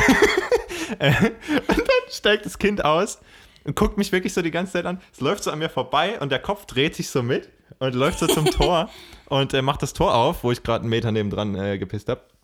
Und äh, die haben sich alle köstlich amüsiert. Und dann hast, hast du irgendwie noch, oder haben wir noch gesnackt dort oder so? Die sind dann weggefahren. Und dann haben wir so lange dort irgendwie verweilt und noch ein paar Müsli-Riegel gegessen. Dann kamen sie wieder und dann haben sie mich wieder so angelächelt. Und ich dachte so, oh mein Gott, Alter. Oh, die haben auch echt alle gelacht. Die fanden das auch ja, aber lustig. du siehst stundenlang niemand. Und dann, wenn ich gerade an so ein Tor piss, äh, komm, das war. Karma. Aber ja, der Osten, ähm, der Osten, ja genau. Ähm, ich habe dann auch in Zukunft bin ich dann immer ganz, ganz tief in den Busch gerannt. Äh, Ja. Selbst in Norwegen kann man sich nicht sicher sein. Nee, der Süden ist äh, tatsächlich relativ äh, dicht bevölkert, also unterschätzt das nicht. Äh, man sagt immer, dass Norwegen, also natürlich im Verhältnis zu Deutschland, nicht dicht bevölkert, aber dennoch, wenn es um Wildcampen geht, kann ich mein Zelt hier irgendwo aufstellen. Im Süden ist das relativ da muss schwer. man schon ein bisschen suchen. Und an der Westküste fand ich es auch nicht so leicht. Außer ihr wollt auch wirklich auf dem Bergplateau schlafen, aber da wird es dann nachts auch richtig arschkalt. Also ähm, ich fand den Osten deutlich einfacher für Wildcampen. Äh, war auch gutes Wetter dann stellenweise und warm und war cool. Gibt's, äh, es gibt Wölfe und Bären dort, glaube ich. das hat er mir aber auch erst nach dem Urlaub gesagt. Aber mein Gott, ähm, versteckt halt euer. Was, ja, was wir gelernt haben, war, wir haben Wildschweine ja gehabt in der ersten Nacht. Ähm, legt euer Essen Wenn oder es denn alles. Wildschweine waren. gell? Ja, alles, was riecht, einfach 100 Meter weglegen, irgendwo anders hin. Am Auch besten über den wenn Baum. man oder aufs so. Klo muss. Ja, genau. Nicht neben am Zelt. Genau, also kackt nicht an die Zeltwand, sondern rennt ein paar Meter weiter weg, ähm, weil die Viecher kommen sonst. Ähm, ja. Das, das war wirklich echt lustig alles. Also Ja. hatte sehr, sehr schöne Erfahrung. Und ähm, wir hatten wirklich Tage, wo wir in diesem teuren Land 0 Euro ausgegeben haben. Ja. Und das, das ist natürlich dann schon geil. Ähm, sollen wir zum, zum nächsten Punkt campen? Gerne, Oder gerne. Kosten? Gerne. Kosten, Ja, Campen. genau. Also ähm, es gibt ja ähm, bei Campingplätzen war es auch sehr, sehr schön und das ist vielleicht auch für die Leute, die nicht so gern zelten, ganz cool. Es gibt immer diese Hütten, die du dort mieten kannst. Also auf Campingplätzen gibt es verhältnismäßig günstige Hütten, die kosten dann trotzdem irgendwie 50 Euro die Nacht.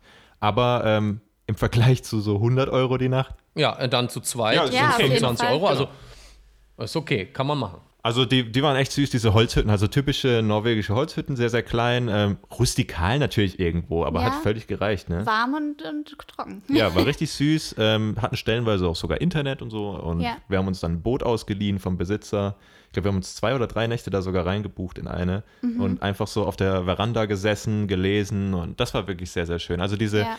steuert mal ruhig äh, Campingplätze an mit solchen Hütten, auch wenn ihr nicht zelten wollt oder sowas. Ähm, die sind deutlich günstiger als Hotels, weil Hotels waren echt. Teuer. Oder auch Hütten außerhalb von Campingplätzen. Die kosten dann auch irgendwie schnell mal 80.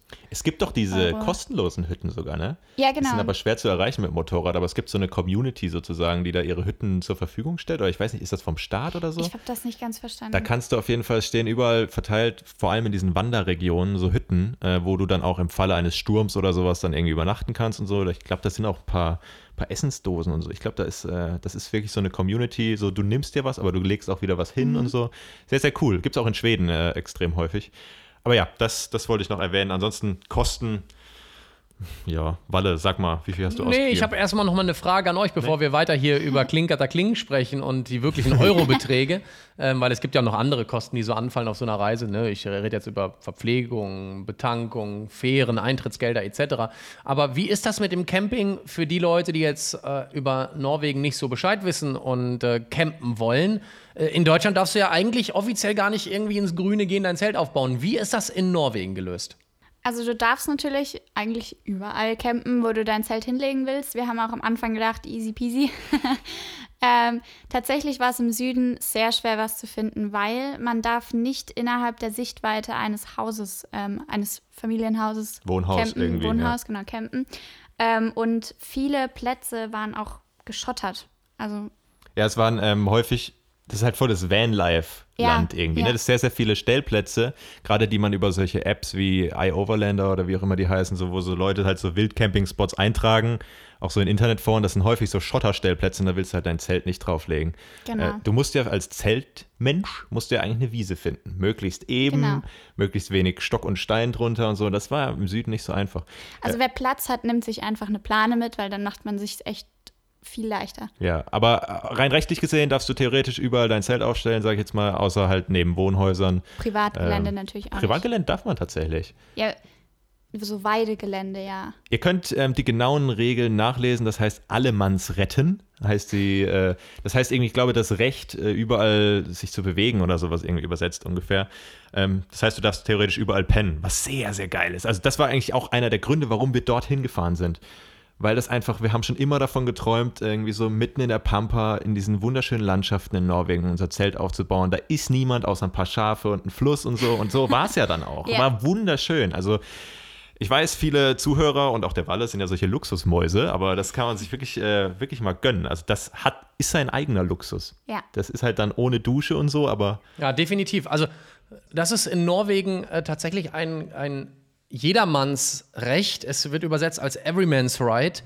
Warum ist das so? Das hat natürlich auch einen Hintergrund. Ähm, denn in Norwegen gibt es nahezu keine staatliche Landfläche. Das bedeutet, egal wo ihr rumfahrt, irgendwem gehört das. Ob der da jetzt lebt oder ob der 2000 Kilometer woanders lebt, weil er schon längst umgezogen ist und das gehörte der Familie vor drei, drei Generationen. Somit ist irgendwie die gesamte Landesfläche von Norwegen in einzelner Hand und deswegen hat man irgendwann mal gesagt, das ist schon lange Zeit her, äh, äh, jetzt, es darf quasi jeder überall übernachten in der Wildnis, weil es ist ja sowieso, du bist immer auf Privatgrund. Ähm, nur, du darfst halt nicht in Sichtweite sein von den Leuten, falls da wirklich irgendwer lebt. Und klar, die Küstenregionen sind immer stärker bewohnt als die Mitte des Landes, also im Falle, Ja. vor allen Dingen in, in Norwegen, weil dort einfach die Berge sind. Es ist sehr zer zerklüftet, sehr hoch. Äh, was willst du da? Da gibt es halt kleine Ortschaften, weil es gibt ja keine Infrastruktur. Früher hat man ja an der See schon mit Schiffen von A nach B, also zum Beispiel von äh, Christiansand nach Stavanger, nach Bergen und äh, Trondheim und so weiter. Das ist ja alles am Wasser. Also das heißt, da kann man hin. In, in das Zentrum kommst du ja nicht hin, weil es gibt gar keine Straßen. Und die Straßen, die es gibt, die sind halt uralt und, und das, äh, das Leben spielt sich wie oft, auch äh, in, in Spanien sieht man das ja auch, am Wasser ab. Und ähm, deswegen, äh, richtig, ich glaube, es ist relativ schwer, einen guten Spot zu finden, äh, vor allen Dingen, wenn du in Christiansand abends um 22 Uhr ankommst, so wie ihr, was man bei euch im Video ja so schön sieht. ja, da kann man mal unsere Videos angucken. Wann, wann kommt dein Norwegen-Video, weißt du das schon? Ähm, das weiß ich noch nicht so ganz genau. Jetzt kommt erstmal, ähm, da ist aber der Podcast hier schon abgespielt worden, ähm, kommt erstmal Island mit dem Motorrad Teil 5. Ich denke, über Island werden noch mindestens drei bis vier Teile kommen, also es wird noch relativ lange dauern. Dann geht ja auch die Deutschland-Tour weiter. Danach kommt Norwegen. Also ich glaube Also nächstes so. Jahr dann. Nee, nee, nee. Ich, de ich denke so äh, im Spätsommer vielleicht kommt dann irgendwann die Norwegen-Reise, die aber auch sehr umfangreich sein wird von den Teilen her, weil ich da einfach so viel auch erlebt habe. Lokale Leute kennengelernt, Auswanderer kennengelernt und äh, äh, auch ein paar Motorradstrecken, wo ich einfach sage, das muss ein Motorradfahrer äh, unbedingt fahren und kennenlernen und da habe ich die tollsten Aufnahmen gesammelt. Hast du da auch GPX-Routen, die du dann äh, zur Verfügung stellst? Ja, richtig. Ähm, auf jeden Fall wird es eine GPX-Datei fürs, äh, fürs, fürs Navigationsgerät geben, für die Leute, die es nachfahren wollen. Ich habe auch alle Hotels, Unterkünfte und so weiter mal vorab getestet. Deswegen war diese Reise auch sehr stark jetzt, wenn wir nochmal auf Unterkünfte und Kosten äh, kommen, sehr stark auf ja, Komfort und auch ein bisschen Luxus ausgelegt, weil ich wollte alles ein bisschen kombinieren. Preis, Leistung, aber gleichzeitig auch mir mal so absolute Mega-Highlights angucken, was Übernachtungsmöglichkeiten betrifft. Zum Beispiel auf den Lofoten gibt es eine Anlage, da hat jemand 15 Häuser gebaut an einer Stelle mit einem weißen Karibikstrand daneben. Äh, es ist so unfassbar schön. Also die Häuser, alles im norwegischen Stil. Das heißt eher bisschen spartanisch gehalten, aber klassischer Holzbau. Romantisch mit, trotzdem irgendwie. äh, Sehr romantisch, mit Kamin innen drin, wenn in manchen Häusern, also da gibt es bessere und schlechtere Kategorien. Ich habe in den einfachen Kategorien übernachtet, aber es war traumhaft schön. Man teilt sich dann manchmal auch ein Haus mit mehreren Leuten. Die Norweger sind da auch ganz anders drauf. Da gibt es nicht sowas wie Rezeption und hier ist ein Schlüssel, sondern die sagen einfach, ja, der Schlüssel, der hängt schon an der Türklinke oder so. Also Stimmt. Ja, das stimmt, das, war bei uns auch das so. ist dort ja. ganz anders. Und dann zum Beispiel äh, wollte ich unbedingt mit Huskies äh, auf, einer, auf einer Ranch sein. Da war ich mit 95 Huskies. Ich habe direkt neben denen gepennt, in so einem kleinen Holzverschlag, aber mit einer Sicht, äh, mit einer klaren Sicht in den Himmel äh, für die Polarlichter, für Auroralichter, wenn, wenn, wenn, es, wenn es das dann im, äh, in der Zeit, wo ich dort war, äh, Anfang August gegeben hätte, gab es nicht, ist natürlich noch zu hell in der Nacht, denn es ist ja immer hell. Und ähm, dann war ich zum Beispiel auch in so einem Canvas Dome. Habt ihr vielleicht den Begriff schon mal gehört? Das sind dann wirklich so wie aufgeblasene Rundelemente, wo oben alles aus durchsichtig äh, ist und innen drin, also du bist letztendlich in einem supergeilen Zelt und innen drin Luxus pur. Von der Fußbodenheizung über richtig geile Betten, tolle Beleuchtung. Und da kostet dich halt dann eine Nacht 280 Euro. Das ist Wahnsinn. Ey, das haben wir für Das halt eine richtig Woche teuer. ausgegeben, so ungefähr. Nee. Ey, wir kommen gleich zu den Kosten. Bei uns ist so momentan, während ihr den Podcast jetzt hört, ähm, wir releasen momentan wöchentlich die Videos von unserer Norwegen-Reise, falls ihr da ein bisschen Inspiration sucht. Und wir haben auch die GPX-Files äh, kostenlos auf unserer Webseite. Da sind auch die Wildcamping-Spots drauf, äh, bei denen wir waren. Sehr, sehr geil. Ich würde euch nur bitten, äh, hinterlasst da keinen Müll und so weiter, wenn ihr da wirklich äh, seid. Äh, adventurous.de sind die, Ad äh, die Adventurous-Files, die GPX-Files. Okay, lass mal jetzt wirklich zu dem, das werden wir oft gefragt in den Kommentaren, die Kosten, ja. Ähm, weil wir haben, wie du schon eingangs erwähnt hast, äh, wir haben eher weniger Luxus äh, genossen, zwangsweise, ähm, und haben einfach hier und da mal gezeltet, was auch schön war, haben dann aber am Ende, weil es auch das Wetter dann irgendwann kacke war, haben wir auch hin und wieder mal ein Hotel genommen und Ja, Hotel. Ja, das waren eigentlich waren es Eine schon, also es Hütte. waren sehr, sehr hohe Hotelpreise, auch für deutsche Verhältnisse, aber Ja. es waren auch stellenweise wirklich schäbige Dinger dabei. Also das, also ich fand die nicht so geil. Also für das Geld, wir waren stellenweise Ja, klar, 170 okay. Euro oder so. Ich meine, zu zweit für eine Nacht, trotz, aber trotzdem wahnsinnig teuer Ja. einfach für das, was man stellenweise Ja. bekommen hat. Ähm, wir haben äh, mal zusammengerechnet, ungefähr waren es 1500 Euro bei uns pro Person für äh, zwei bis drei Wochen Norwegen. Allerdings sind da auch ähm, neues Öl, eine neue Ölfilter, Batterie. neue Batterie, also es sind noch ein paar Reparaturarbeiten und Inspektionsarbeiten und so dabei gewesen. Ich würde mal sagen, wenn man so reist wie wir, kann man es auch mit 1000 Euro schaffen für zwei bis drei Wochen Norwegen. Genau. Ja. Brauchst eine Plane. Ihr habt aber auch so sehr sparsame Motorräder, die verbrauchen nicht so viel Kraft. Ich glaube Ja. zweieinhalb Liter oder so. Ja. Ja. Ja, das ist natürlich schon mal ein großer Unterschied. Also, ähm, nein, Quatsch. Ähm, generell muss man einfach klar sagen, was will man, äh, was ist man bereit auszugeben, wie viel Zeit. Ich finde eher, ähm, der finanzielle Faktor ist natürlich immer einer, den hast du aber egal, wo du unterwegs bist, je nachdem, wie du unterwegs sein willst. Aber ich finde, die Zeit ist besonders wichtig, die du investierst für Norwegen, weil das Land so lang ist. Und wer sagt, ich will unbedingt ans Nordkap fahren, dem sage ich, alles klar, fahr unbedingt ans Nordkap und fahr am besten durch Schweden äh, immer geradeaus, an den Wäldern vorbei, bis du irgendwann oben ankommst. Dann machst du dein Foto am Nordkap, fährst wieder zurück, äh, bist nach 14 Tagen wieder zu Hause und sagst, ja, ich war jetzt am Nordkap.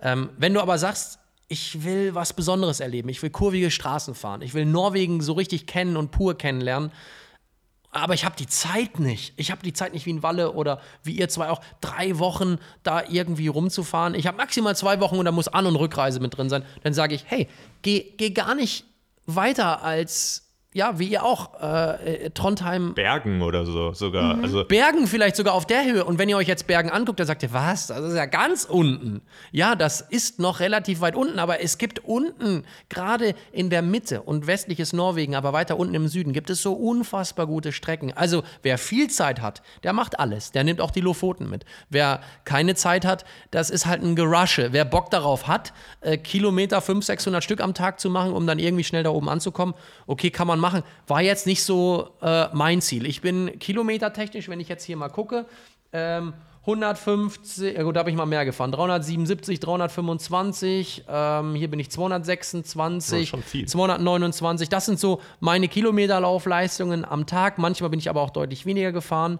Ähm, Gerade wenn es auch mal ein bisschen, wenn so Offroad-Testetappen dabei waren, ähm, bin ich auch mal nur 100 Kilometer gefahren. Also eher weniger Kilometer am Tag.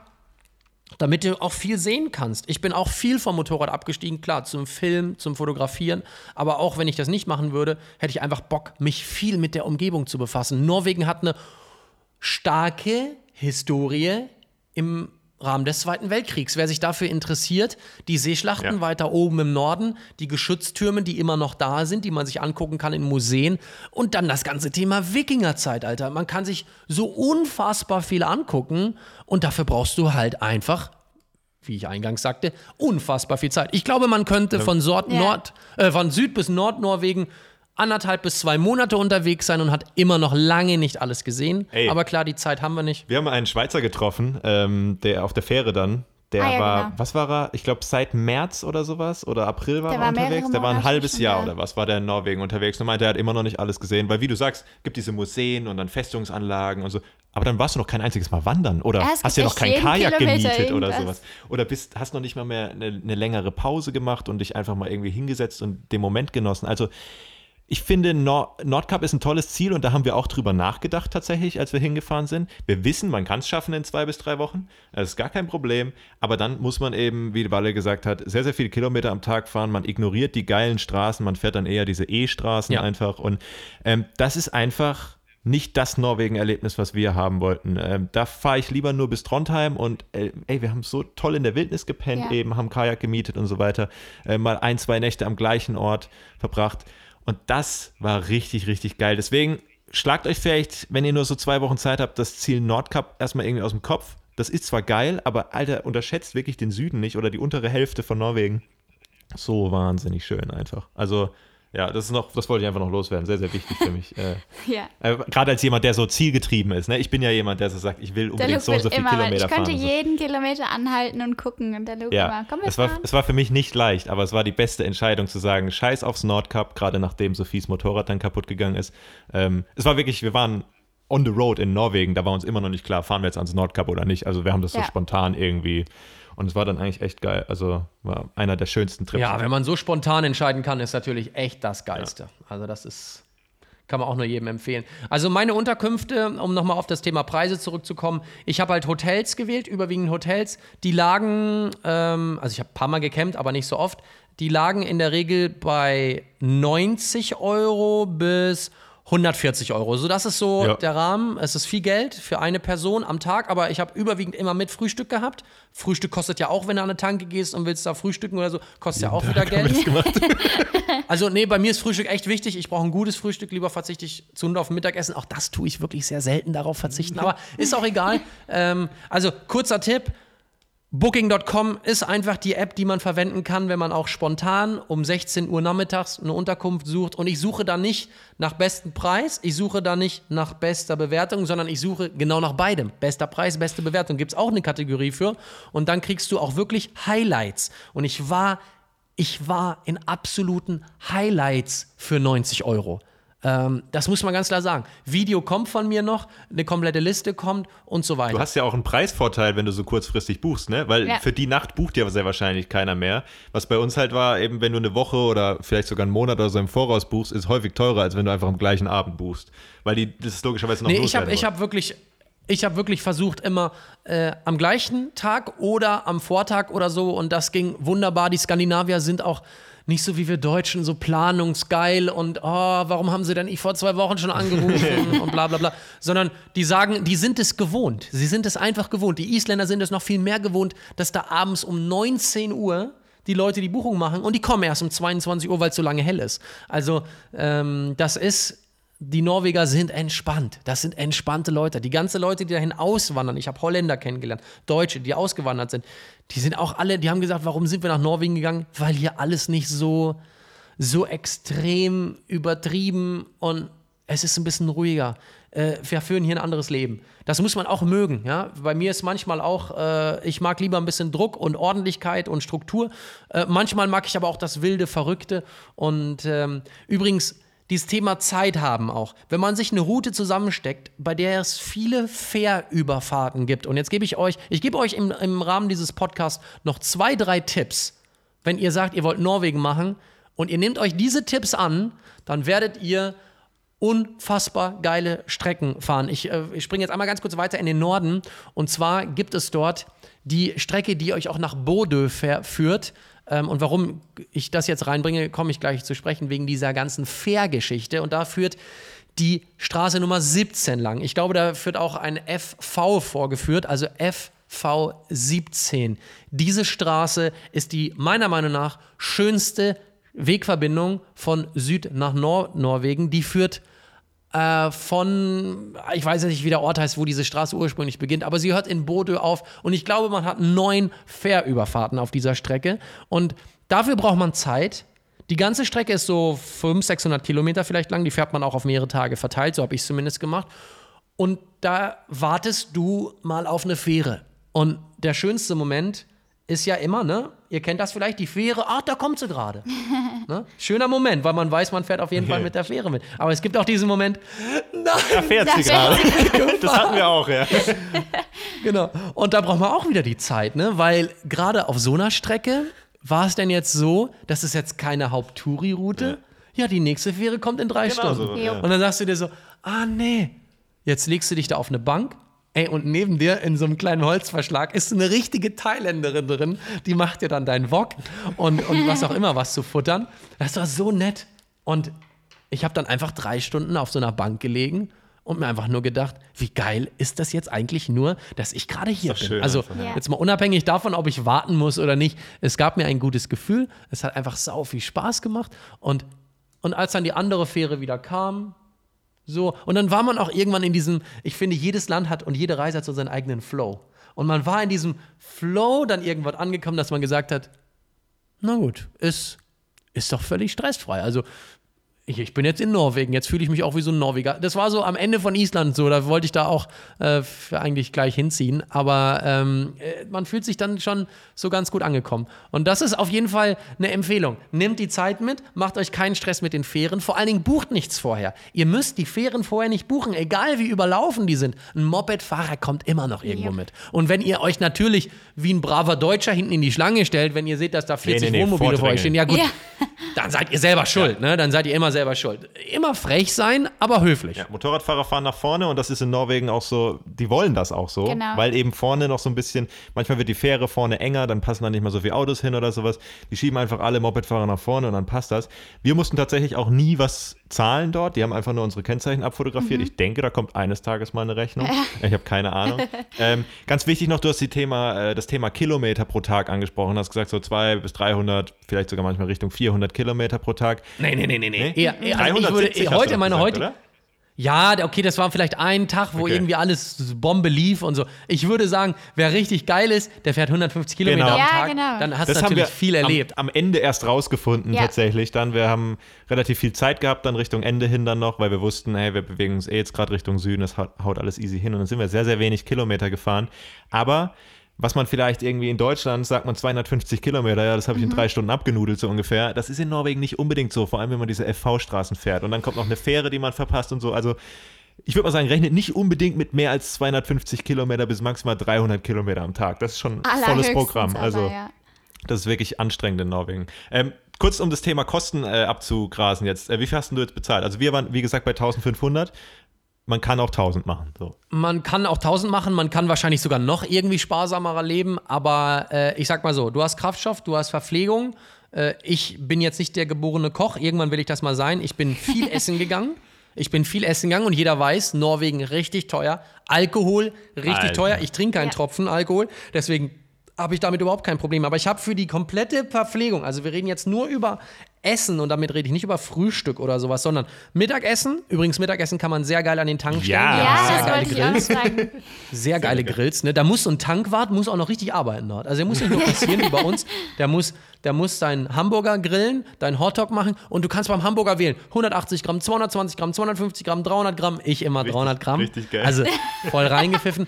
Ich habe für meine Mittagessen und Abendessen auf dieser langen Reise 609 Euro und 4 Cent ausgegeben. Also das habe ich auch alles aufgeschrieben. Wie lange warst du unterwegs? Jetzt auch drei Wochen ungefähr, ähm, oder? Ich war vom 23. Juli bis 15. August, also in etwa ja, drei, drei Wochen, Wochen so. unterwegs. Und ähm, ich habe für Sprit 395 Euro ausgegeben. Ich habe äh, 197 Euro nur für Fähren innerhalb Norwegens ausgegeben. Aber ihr habt schon gehört, ich bin da viel Fähre gefahren.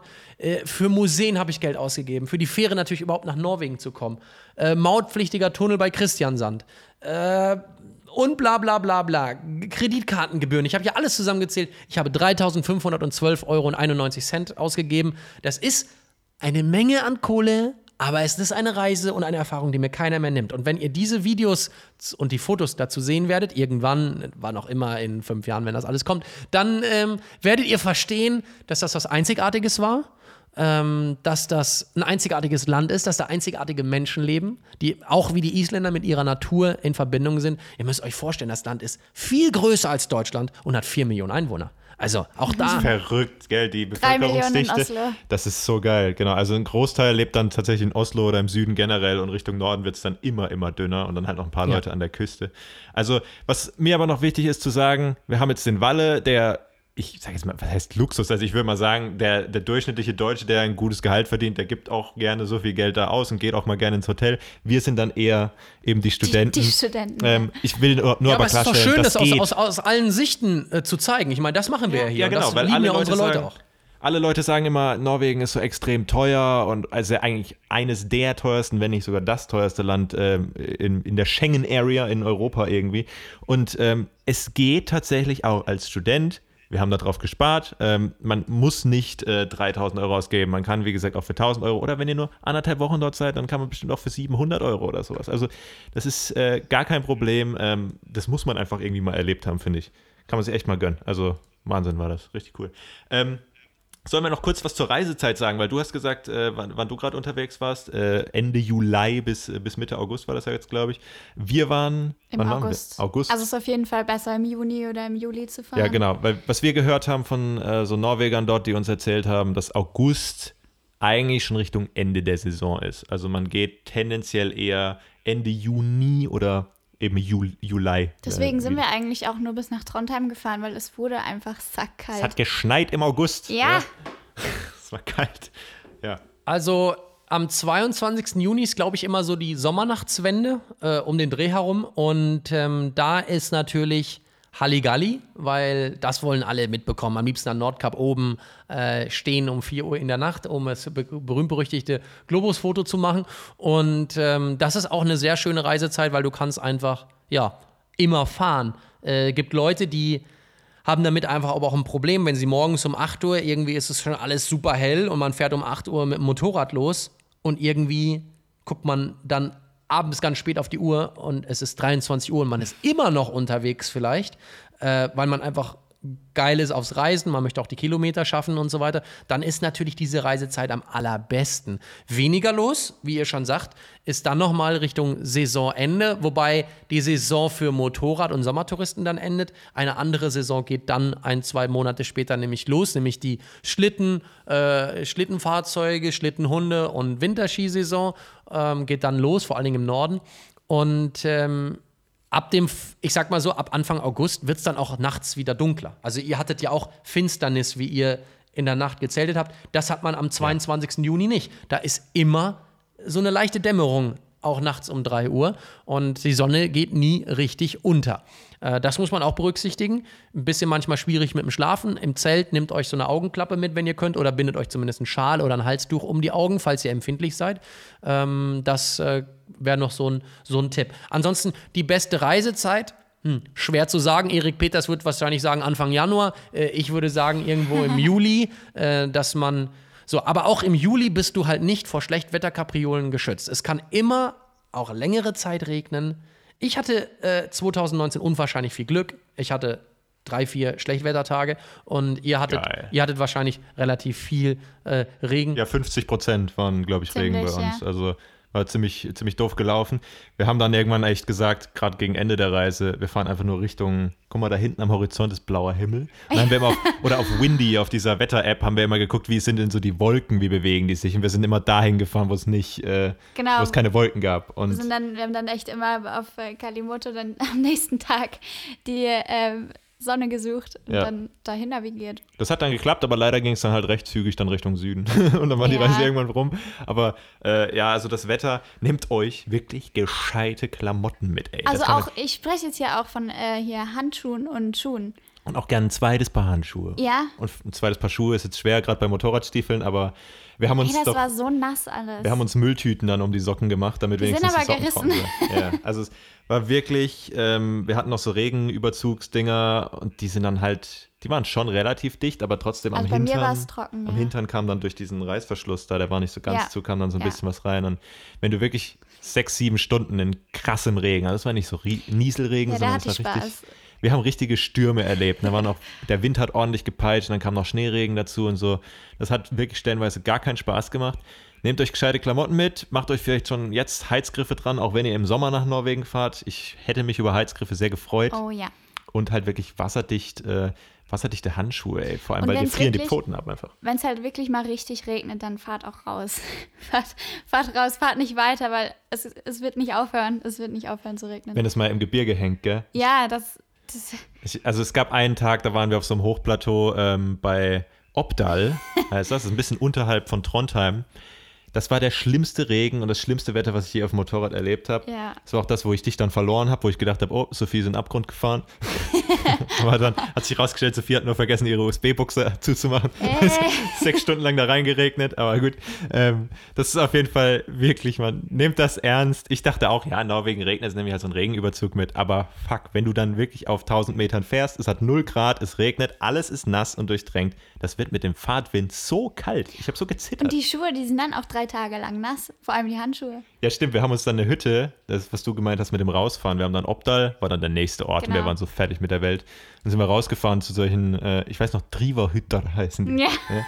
Wir haben immer nach dem, nach dem Bettzeichen geguckt an genau. der Straße. wir machen das ja sonst nie, ne? raus, ja. Also ich gucke immer auf Booking so, weil man will ja auch so ein paar Bewertungen lesen und so gucken, ja, was ist das ungefähr und auch den Preis vielleicht vorher wissen. Mhm. Das war einfach so ein Schild, Betten nach rechts und wir nach rechts. und haben, haben dann gesagt, hier, Mutti, wir brauchen so eine Hütte. Und dann hat die noch gesagt, ja, hier gibt es auch warmes Wasser. Und wir, ja, okay, wo, wo unterschreibe ich? Yes. Hier, nimm, nimm meine Visa. mein Geld. Ähm, ja, genau. Das war, und wir haben drei, nee, was waren es? Zwei Nächte waren es dort? Ja, also ja. drei Tage lang fast standen unsere Klamotten auf der voll aufgetretenen Heizung. Und sie waren am dritten Tag, als wir losgefahren sind, immer noch ein bisschen feucht. ja, das war eklig. Das war wieder, es hat gestunken, die Hütte, Alter. Oh. War aber jeden Cent wert. War richtig Sehr geil. nice. Ja. ja. In so einem Moment wünscht man sich dann auch eine gute Kleidung, gell? Ja. Ja. Da war ich schon über meine, über meine Climbjacke, die Badlands Pro, war ich mega happy, weil mein schlechtestes Wetter in Norwegen war direkt am Nordkap. Erstens, ich habe am Nordkap ähm, gezeltet und zwar ein Kilometer vor der Schranke. Das hat, glaube ich, auch noch keiner gemacht, weil da kann man eigentlich nicht zelten, weil der Boden ist einfach mal aufgeweicht und es war auch schräg. Also man rutscht im Zelt mit den Füßen immer gegen die Wand.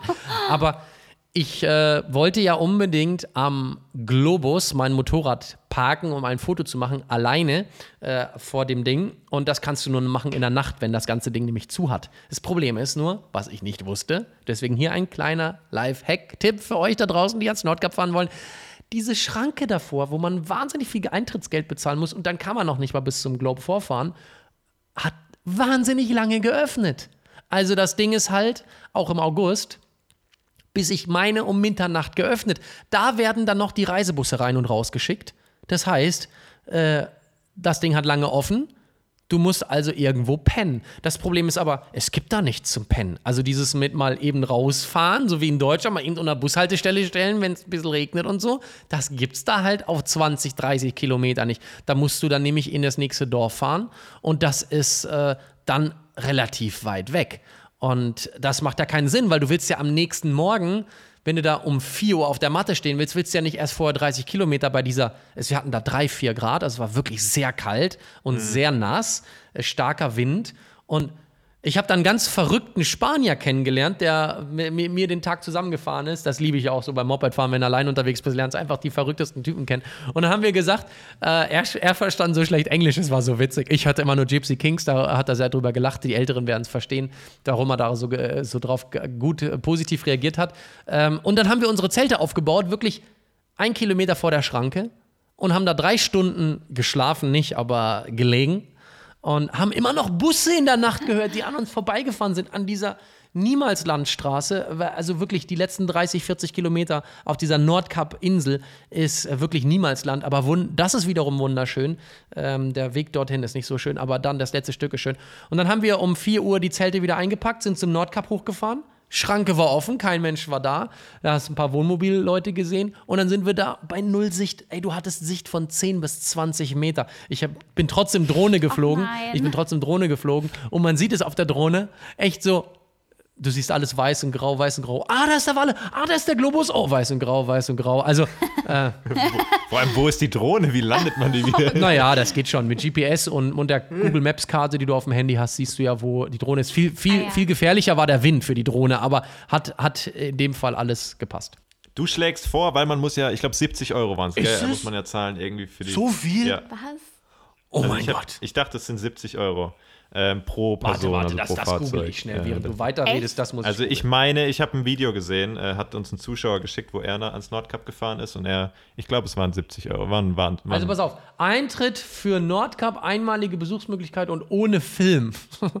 oh Gott, ohne Film. 180 norwegische Kronen. Das muss ich kurz umrechnen, ich weiß nämlich nicht mehr den Umfang. Norwegische ungefähr Kronen 18, in Das waren aber 18 Euro, oder? Ja, genau. Ja. Dann sind, ungefähr durch 10. Ach ja, ungefähr durch 10. Sind 17,45 Euro. So, und Eintrittspreis mehrmalige Besuchsmöglichkeit. Mit Fahrzeug. Ich dachte, der hätte 70 Euro gesagt, oder? Also. Vielleicht hat er auch 17 gesagt. 17? Ja, das wäre ja dann noch ich sage jetzt mal, ist schon teuer, aber ist okay. Aber, okay. aber das wollte ich halt auch nicht ausgeben, weil das Problem genau. ist, also du gibst das dann halt aus. Ja, genau, hier guck mal, hier steht, 18. Mai bis 17. August hat es geöffnet von 10.30 Uhr bis 1 Uhr in der Nacht. Und da sieht man auch Preise, Erwachsene 260 äh, Kronen pro Person.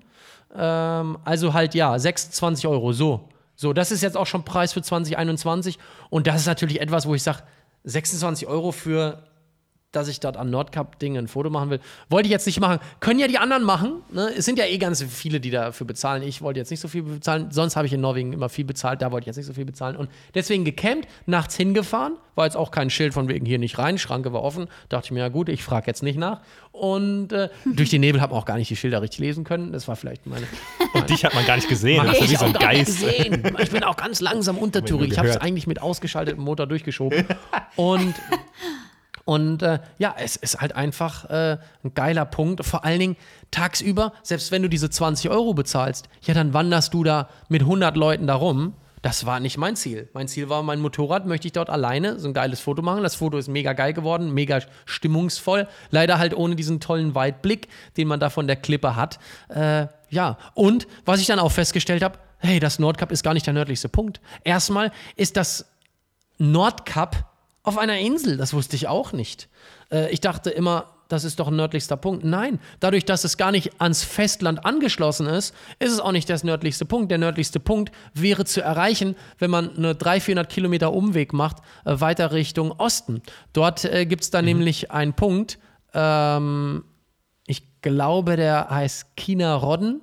Das müsste der nördlichste geografisch zu erreichendste Punkt sein, vielleicht auch zu Fuß zu erreichen auf dem Festland, also der wirklich mit dem Festland verbunden ist. Ähm, am Nordkap selbst gibt es auch noch mal eine Stelle, wenn man vom Nordkap Richtung Westen gucken würde. Da gibt es noch mal eine Landzunge, die guckt ein paar Meter weiter Richtung Norden. Da gibt es auch einen Wanderweg hin. Brauchst du aber ein, mindestens einen Tag, äh, um dahin zu wandern. Die Zeit hatte ich nicht. Und bei dem Wetter, Leute. Da, das Schlimmste war ja erst noch, was machst du dann, wenn du um 4 Uhr nachts an diesem Ding warst, bist total verfroren, hast Hunger wie Sau und jetzt, äh, jetzt fahre ich dann zur Tanke, zur 24-Stunden-Tanke. Ja, es gibt aber auf 150 Kilometer entfernt gar keine 24-Stunden-Tanke. Also fährst du erstmal völlig verfroren, obwohl ich extrem dick angezogen war, auch wasserdicht angezogen war. Ich war auch nicht nass, aber ich war nur verfroren, weil die Temperatur kommt immer irgendwann durch. Fährst du dann irgendwann, kommst um 7 Uhr an der nächsten Tanke an. Ja, die macht aber erst um 8.30 Uhr auf. Boah. Wir wären also wir waren an der, an der Stelle wären wir gefühlt fast erfroren. Also wir haben uns dann wirklich in so eine Ecke an die Tanke, wo so eine Veranda war, haben wir uns so hingelegt, einfach nur so, ha, ha, ha, ich will jetzt einfach nur da rein. Also wirklich, es war, ich war so, ich war so, erinnert mich, war so am Arsch. Das erinnert mich an die Szene, wo wir durch den kalten Regen gefahren sind und ich die Tankstelle ignoriert habe, wo du dann. Du Sack, ja. Sollen wir das erzählen? Erzähl. Ja, okay. okay. Und, und zwar, ähm, wir sind äh, ein paar Tage nachdem wir in Oslo das Bike repariert haben, sind wir immer weiter Richtung Norden und dann waren wir eben, ich sag mal, kurz vor Obdal, also schon relativ weit nördlich und es, ich glaube, ein oder zwei Tage vor Obdal war Ja, das. ja. Und ähm, dann hat es so richtig, richtig krass geregnet. und Das es war der erste arschkalt. Tag, wo es dann wirklich, wirklich runtergemacht Genau. hat. Und Sophie meinte so zu mir, wir haben irgendwie Pause gemacht, ja, bei der nächsten Tanke können wir ja dann mal rausfahren. Und dann habe ich die nächste Tanke gleich gesehen, fünf Meter weiter und dachte so, hm, das ist mir jetzt echt noch zu Fünf nah. Meter weiter, das sind Luke fünf Meter weiter. Ja, habe ich gedacht, na gut, komm, da kommt ja bestimmt bald noch eine. Und dann sind wir gefahren und gefahren und gefahren und wir haben gefroren und es hat Und es kam keine Tankstelle. Und irgendwann hast du mich, glaube ich, massiv, also wirklich, wir sind anderthalb Stunden oder so gefahren. Und dann hast du mich massiv angehupt ähm, und dann dachte ich so, huch, was ist denn jetzt los? Und dann sind wir rausgefahren auf so einem Parkplatz, mitten in der, pa also wir waren da wirklich mitten im Nirgendwo, da war gar nichts, ja. Außer ein deutsches Wohnmobil, wo auch, ich meine, Leute drin waren. Und wir halten neben diesem deutschen Wohnmobil mitten in der Pampe an. Also, ja, und auf einmal kommt die Sophie, öffnet ihr Visier und heult ohne Ende. "Ah, Was hast du denn nicht angehalten?" Hat, äh, war Ich kom- habe davor schon zwei Stunden ich. geflennt, weil. Ja, aber der Luke hat gemeint, die nächste Tankstelle und dann hat er die eben abgewunken und ich habe gedacht, okay, der hat irgendwas vor oder so, ne? Und dann Nö. fährst du zwei Stunden weiter und es kommt und kommt nichts. Ich habe ich raste aus und ich wollte halt auch nicht an die Seite fahren, weil was bringt mir das, irgendwo an die Seite zu fahren, wo es trotzdem Es, regnet? wir waren hoch, wir waren nass, es war kalt. Also Ja. Sophie übel den Heuleinfall bekommen. Ich dachte so, oh mein Gott, was ist denn jetzt los? Aber das Lustigste rückblickend muss eigentlich einfach dieses Wohnmobil gewesen sein, weil die einfach ihren Mittag da genossen haben. Die waren in ihrem schönen Wohnmobil, draußen scheiß Wetter und so, mitten im Nirgendwo, so eine deutsche Familie. Und auf einmal kommt dann so von außen, ich stelle mir das so vor, die sitzen im Wohnmobil, auf einmal kommen so, kommen so zwei Motoren an, dann wird richtig rumgeheult und rumgeschrien, was ist das denn für eine Scheiße, fahr doch mal raus, bla bla. Und dann fahren sie wieder weg. Die im Hotel, äh, die im Wohnmobil haben sich bestimmt gedacht, hä, was ist das? Haben bestimmt auch ihren Parkplatz dann noch gewechselt. ne? Leichte Also, Ehekrise Ja, im. Anflug. ja, haben wir leider nicht gefilmt, ja. Nicht, das, das wird nicht Ich habe auch gedacht, wenn der Luke in dem Moment die Kamera hätte angemacht, hätte- ja. Ja, wir haben dann, äh, sind dann fünf Meter weitergefahren und dann kam tatsächlich eine Tankstelle und mit so einer, so einer Art Jagdhütte und so.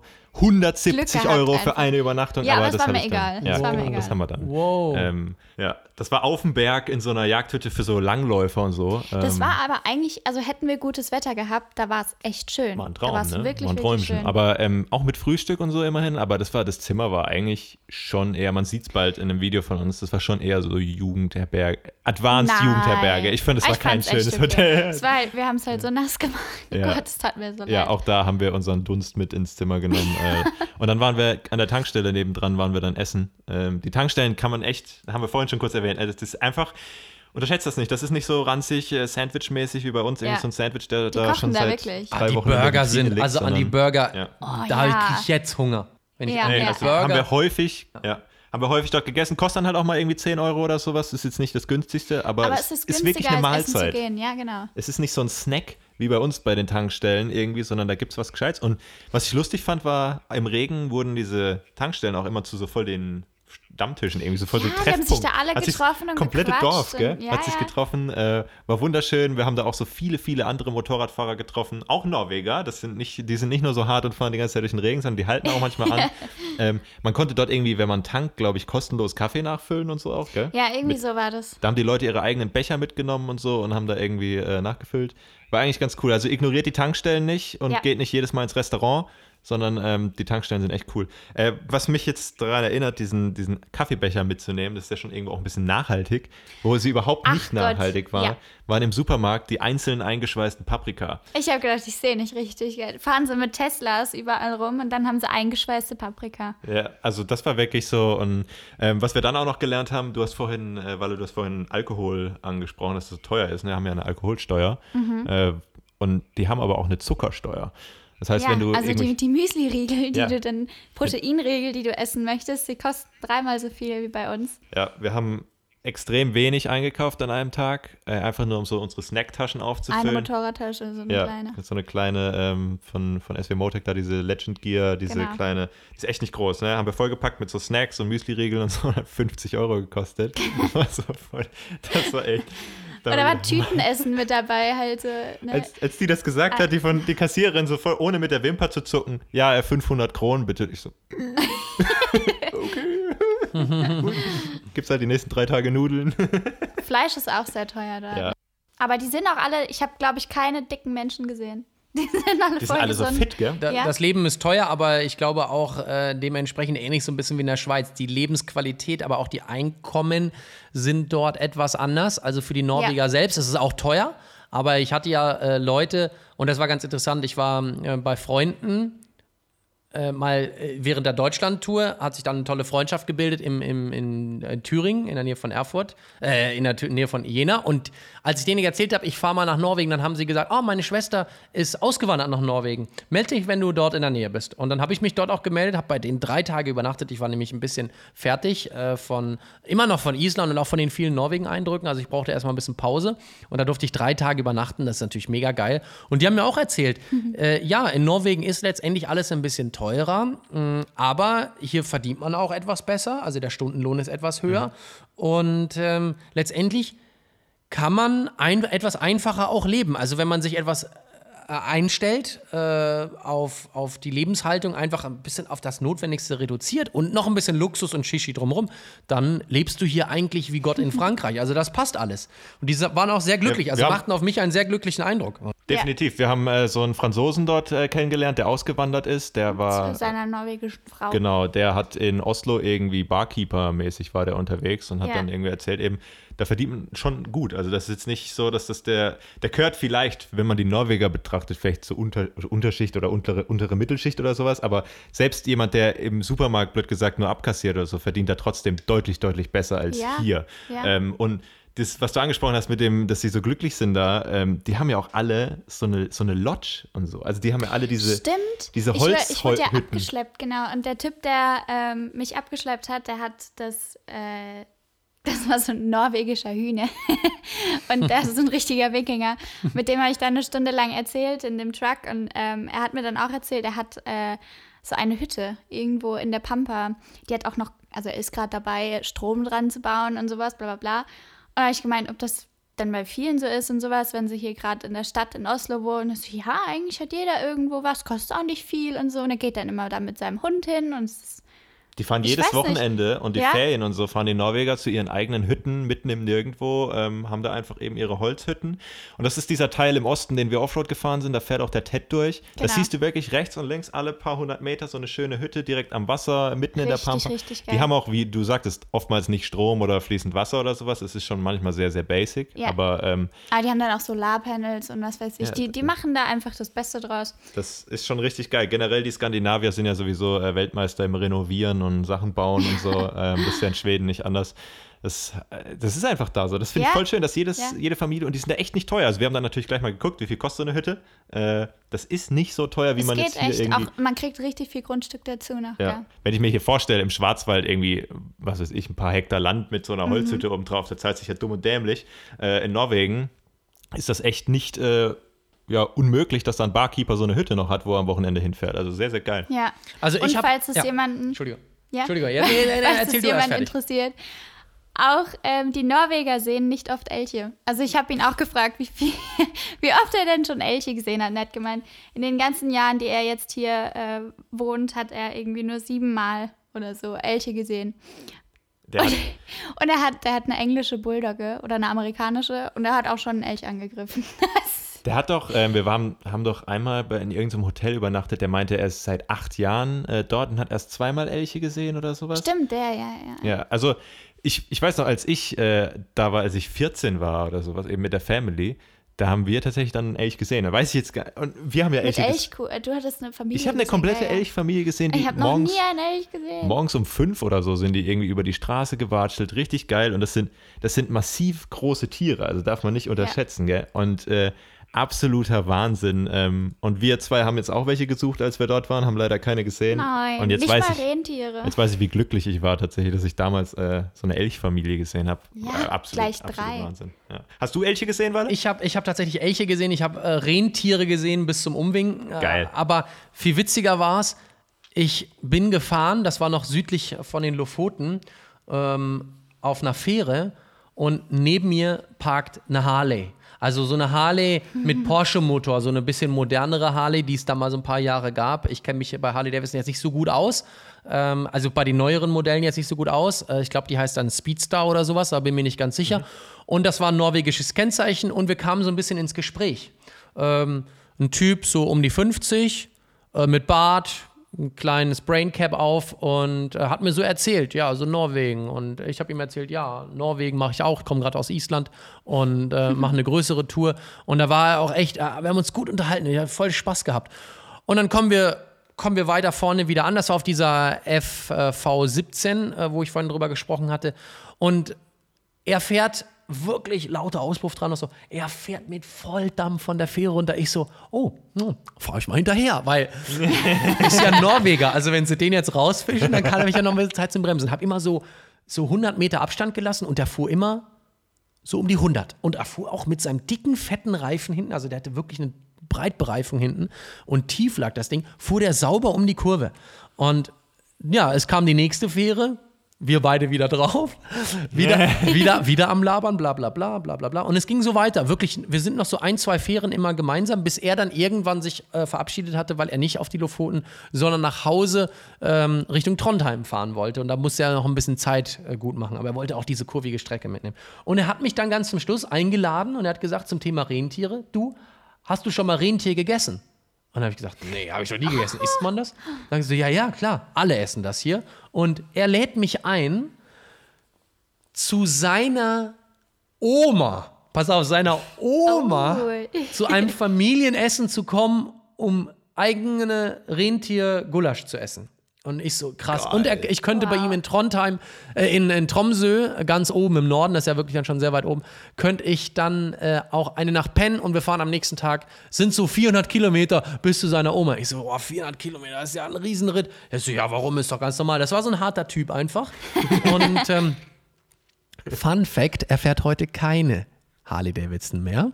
ähm, egal, man könnte jetzt raten, was er fährt, aber er hat sich für das Richtige entschieden. Enfield, Enfield. Nachdem er gesehen hat, dass äh, mit der GS am nächsten Morgen seine Batterie nicht entladen war und das Ding doch ansprang. Und er war ganz begeistert von meinem Starter-Kit. Ich habe eine Harley Davidson mit dem Starter-Kit morgens angemacht. Zumindest sind wir dann aufs Land gefahren, wirklich aufs Land. Und jetzt kommen wir in so eine Hütte, wo die Oma ist mit 98 Jahren die Eltern von ihm sind mit irgendwas um Mitte 70, dann er mit 50, seine Kinder mit 25 und deren Enkel, also deren Nachwuchs gerade ganz klein. Ey, geil. Wow. Fünf Generationen sitzen da am, am Esstisch, plus noch Freunde drumherum. Und ich war echt so, ich so krass, krass, krass. Ich bin gerade so geil in so einer Norwegen-Szene drin. Ich natürlich mit meiner Kamera. Der, die Oma guckte nur so, die guckte nur so und die war noch einigermaßen fit.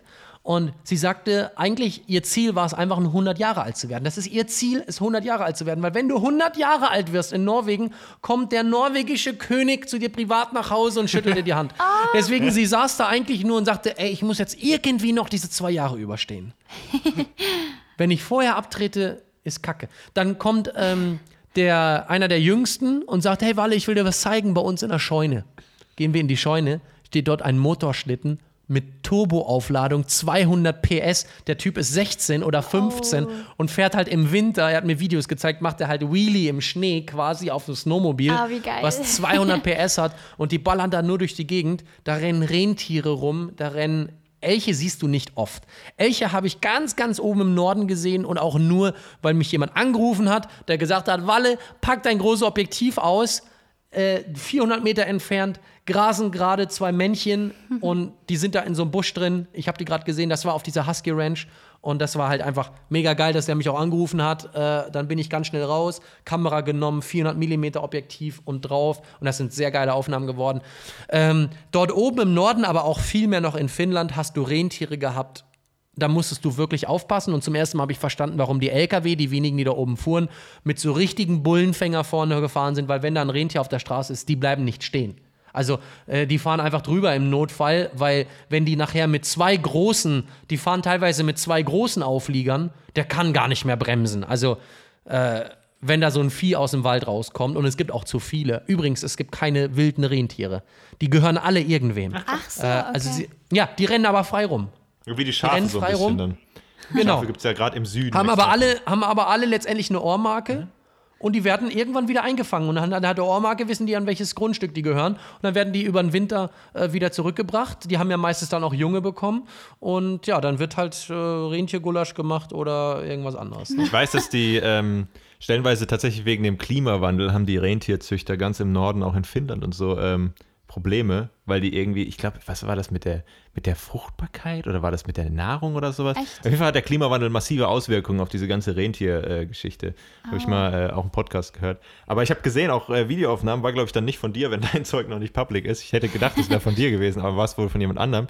Ähm, dass gerade als Motorradfahrer massiv gefährlich die, die Viecher auf einmal auf die Straße schießen und äh, ja, als Motorradfahrer, anders als ein Truckfahrer, ähm, wenn du da reinfährst, legst dich vielleicht auch auf die Fresse. Äh, Vielleicht. Oh ja, also definitiv. Die Viecher sind groß, sind hübsch. Gerade die Geweihe sind halt so wie so ein Plüschüberzug drüber. Ja. Das sieht so gut aus. Das Problem ist, Rentiere äh, dort rennen halt auf der Straße, neben der Straße, über die Straße und sind nicht so scheu, ähm, wie wir das von unseren Rehen kennen. Also selbst wenn man mal ein Reh in der Ferne sieht, das hat einen schon vorher wahrgenommen und rennt weg. Ein Rentier, ich habe Szenen, da fahre ich normal über eine große Straße in Norwegen und in Finnland und dann sind, ist da so eine ganze Herde. Stehen da so 10, 15 Rentiere, fünf davon auf der Straße. Und du fährst auf die zu und denkst eigentlich, hallo? Hallo? hallo, hallo, ich bin hier. Und erst wenn du neben denen stehst, erschrecken die sich und rennen weg. Also teilweise sind die halt, die sind halt irgendwie äh, nicht so empfindlich darauf oder denken sich halt, ja, das ist ein Auto, fährt eh an mir vorbei, fahren ja irgendwie alle an mir vorbei. Und manchmal hast du es auch einfach so, also auch, ich bin im TED, auf dem TED in Finnland gewesen, also weil du so, so oft das Wort TED genannt hast, Trans-Euro Trail, kann man sich kostenlos so eine Routendatei runterladen, also ein GPX-Track für viele Länder Europas, führt so einmal durch Europa, deswegen heißt es auch Trans-Euro Trail. Und da war es dann auch so, dass oft ein Rentier so über diesen gut geschotterten Weg gegangen ist und du kommst so von hinten an. Links und rechts, es gibt keine Zäune, gibt keine Zäune in diesen Ländern. Überall Wald. Aber anstatt dass das Rentier, was natürlich dich dann irgendwann wahrnimmt, einfach in den Wald so kurz mal nach links zwei Meter abbiegt, fängt es einfach an so zu rennen und rennt und rennt und rennt und so und denkt sich so die ganze Zeit, oh mein Gott, oh mein Gott, von hinten kommt so ein Motorrad, hoffentlich bringt mich das nicht um, aber ich kann nur auf der Straße rennen, weil ich renne so gern auf der Straße. Ich, also es ist wirklich, es gibt, es gibt Szenen, da, da läuft es hunderte von Meter, vielleicht einen Kilometer, einfach vor mir her und guckt immer so nach hinten. Oh, der ist immer noch da. Ich renne mal weiter, vielleicht ist er gleich weg. Und dann dreht er sich wieder um. Und äh, wirklich, ja, ich habe ich hab da Aufnahmen gemacht. Also ich habe ja auch wirklich mit den Tieren dann dort äh, die Freundschaft angefangen und geredet. Und äh, Rudolph the Red-Nosed Reindeer habe ich, glaube ich, drei Stunden lang immer wieder gesungen. Ey, ich. aber was, ich was mir ein paar Mal passiert ist, mit, war mit den Schafen. Ich bin ein paar Mal pass, äh, fast über ein Schaf drüber gefahren. Echt? Weil die lagen. Äh, die rennen aber auch Die, echt die, schnell darüber. die liegen einfach. nämlich in diesen, in diesen. Nationalparks in den Kurven stellenweise, auch so unter der Leitplanke das so halber. auch. Ja. Und dann, ähm, du schießt um die Kurve und auf einmal liegt da so ein weißer Plüschhaufen Ja. da so und du denkst so, fuck, und wenn dann Gegenverkehr kommt, willst du ja auch in der Kurve nicht auf einmal irgendwie ausschwenken. Und die laufen dann auch nicht rechts wieder ins Gebüsch, sondern die Nee. laufen auf die Straße. Die sind drauf. auch dämlich, ey. Also, ich weiß nicht, wie es im Norden ist, wahrscheinlich weniger Schafe, ne? aber im Süden waren so viele Schafe auf der Straße. Ja, ja. Kühe sogar auch. Das hatte ich auch, ja. weil durch die Sonne wärmt sich halt an manchen Stellen gerade die Straße Ja, genau. so auf. Ja. Und das war oft in den Kurven. Und dann kommst du so um die Kurve rum, du siehst auch nichts, weil es ein bisschen felsig ist. Fährst um die Kurve. Ey, ich hatte ja auch richtige Hartmomente, äh, vor allen Dingen auch auf Schotter, wo ich dann auch wirklich bremsen und ausweichen Ja. musste. Wäre da irgendwas entgegengekommen, holy moly. Ähm, ja, wild. Also Natur pur, kann man sagen. Und ich hatte ja ein, eingangs noch gesagt, ich will euch noch auf jeden Fall, äh, nachdem ich die FV17 als Tipp genannt habe, wollte ich noch einen zweiten Tipp äh, wählen. Der ist jetzt zwischen Bergen und Trondheim, kann man sagen, so auf der Höhe zumindest, nicht so, nicht so weit im Norden. Äh, und zwar ist das, jetzt muss ich es gerade, ah, jetzt hatte ich es gerade vor mir, jetzt habe ich es wieder Da verloren. ist auch die Atlantic Road und der Trollstiegen. Na, Nord, Nord Atlantic Road, muss ich ganz ehrlich sagen, ist Ist ein tolles Foto, So, aber ansonsten wahrscheinlich. ist ein Ja. tolles Foto und ich war mäßig begeistert, muss Ja? ich sagen. Ähm, ja, weil ich dachte eigentlich, das ist jetzt hier was ganz, ganz Besonderes, aber Ja, wer das nicht kennt, die Atlantic Road, das ist so eine, das, hat wahrscheinlich jeder schon mal gesehen, dieses berühmte Bild von dieser Brücke, die so hoch schießt und dann äh, irgendwie so ein paar einzelne Inseln verbindet. Das ist eigentlich eine Straße, die so effektiv über Wasser geht. Hier und da mal eine Insel acht trifft. Kilometer lang. Ja. Ne? Acht Kilometer, so lang ist das Ding gar nicht und deswegen fahren da viele hin. Ich war relativ enttäuscht. Äh, eine Brücke ist da, die ganz nett geschwungen ist. Es sind natürlich mehrere Brücken Trollbrücken. Da habe ich auch eine Aufnahme gemacht, aber irgendwie war nicht so geil. Ich habe es mittlerweile gefunden und es ist zwar, es ist nur eine Halbtagesreise von Bergen em, äh, entfernt und zwar ist das der Rolldal-Pass. Rolldal äh, findet man, ist nur sehr schwierig, habe ich auch nur durch Zufall, nee, von einer Empfehlung von Bruce, ein guter Freund von mir aus Düsseldorf, der ist da vorher lang gefahren, der hat gesagt, wenn du da vorbeikommst, fahr diesen Pass. Äh, er kürzt, äh, er wird eigentlich jetzt nicht mehr befahren, er ist nicht befahrbar, auch für Fahrzeuge über dreieinhalb Tonnen gesperrt, weil alle fahren über die E134 durch einen fetten Tunnel, aber man kann diesen alten Pass dort fahren und es ist atemberaubend. Es gibt auch noch eine große Legende zu diesem Rolldal-Pass, findet ihr bei mir in der Instagram-Story, zu dem passenden Bild zu dem Pass. Da ging es nämlich mal um einen Postboten, der ist da oben mit seinem Postgehilfen.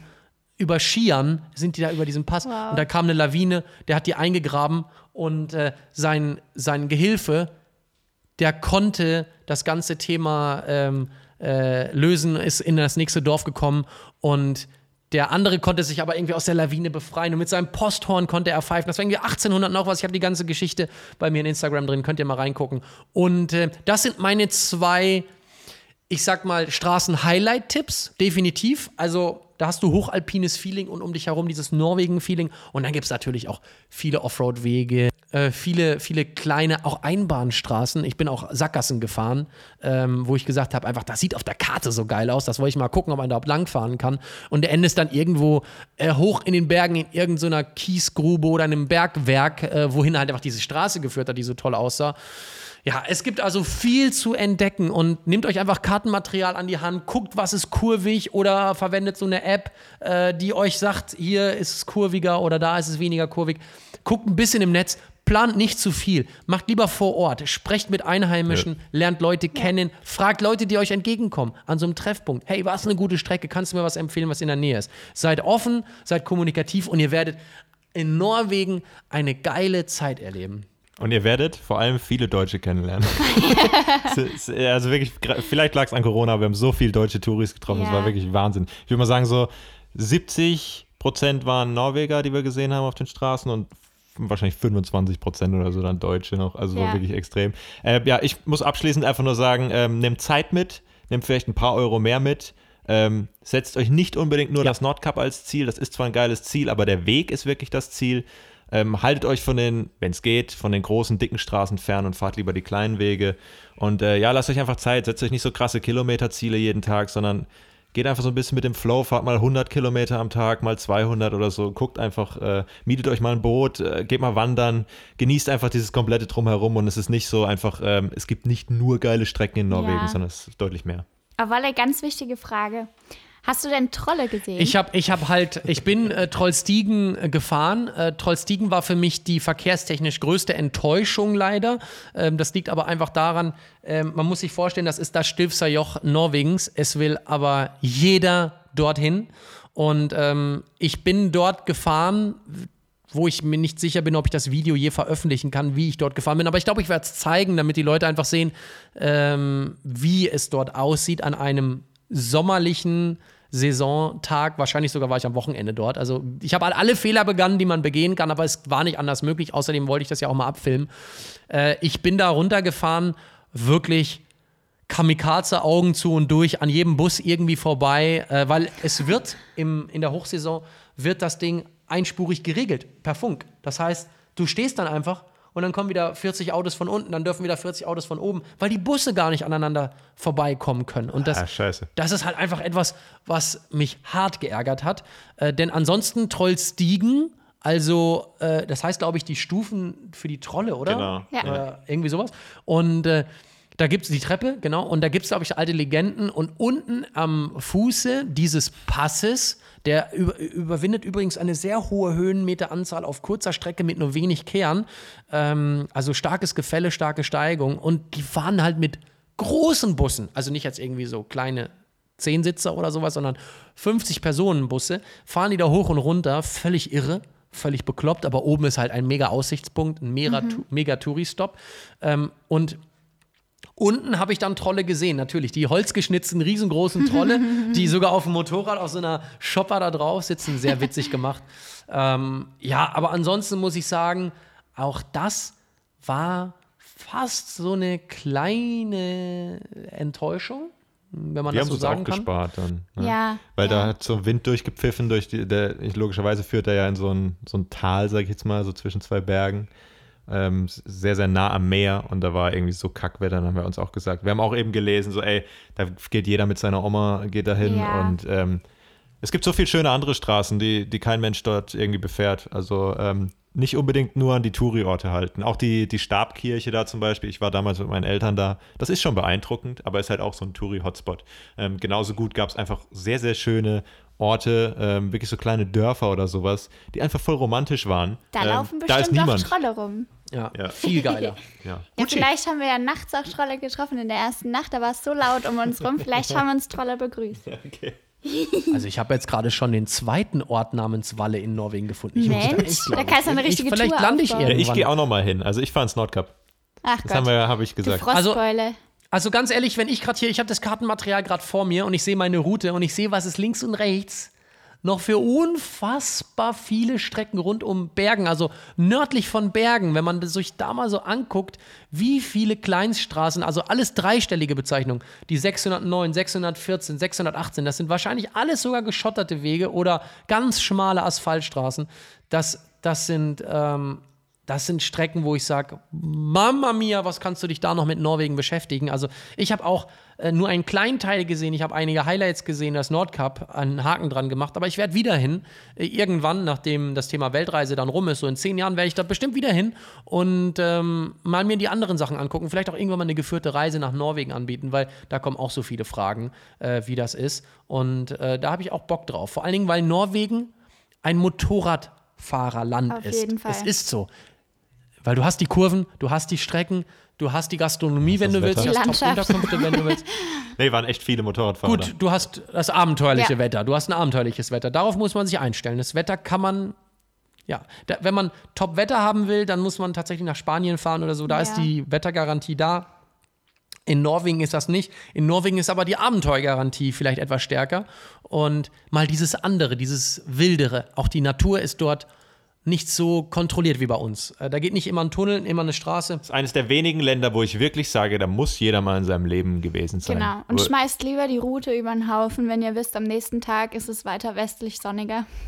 Dann lieber dahin fahren. Ja, das ist viel wert, besonders Ja. mit unseren Klamotten. Aber ja, cool. Äh, Walle, willst du noch äh, so ein bisschen die nächste Folge anspoilern, was wir da besprechen? Naja, wir hatten ja vor dem Podcast kurz miteinander, so wie wir uns immer kurz abbriefen, äh, was gibt's so Neues, wie geht's so jemanden, haben wir, habe ich halt kurz gesprochen, ja, einen Herzenswunsch hätte ich für die nächste Ausgabe.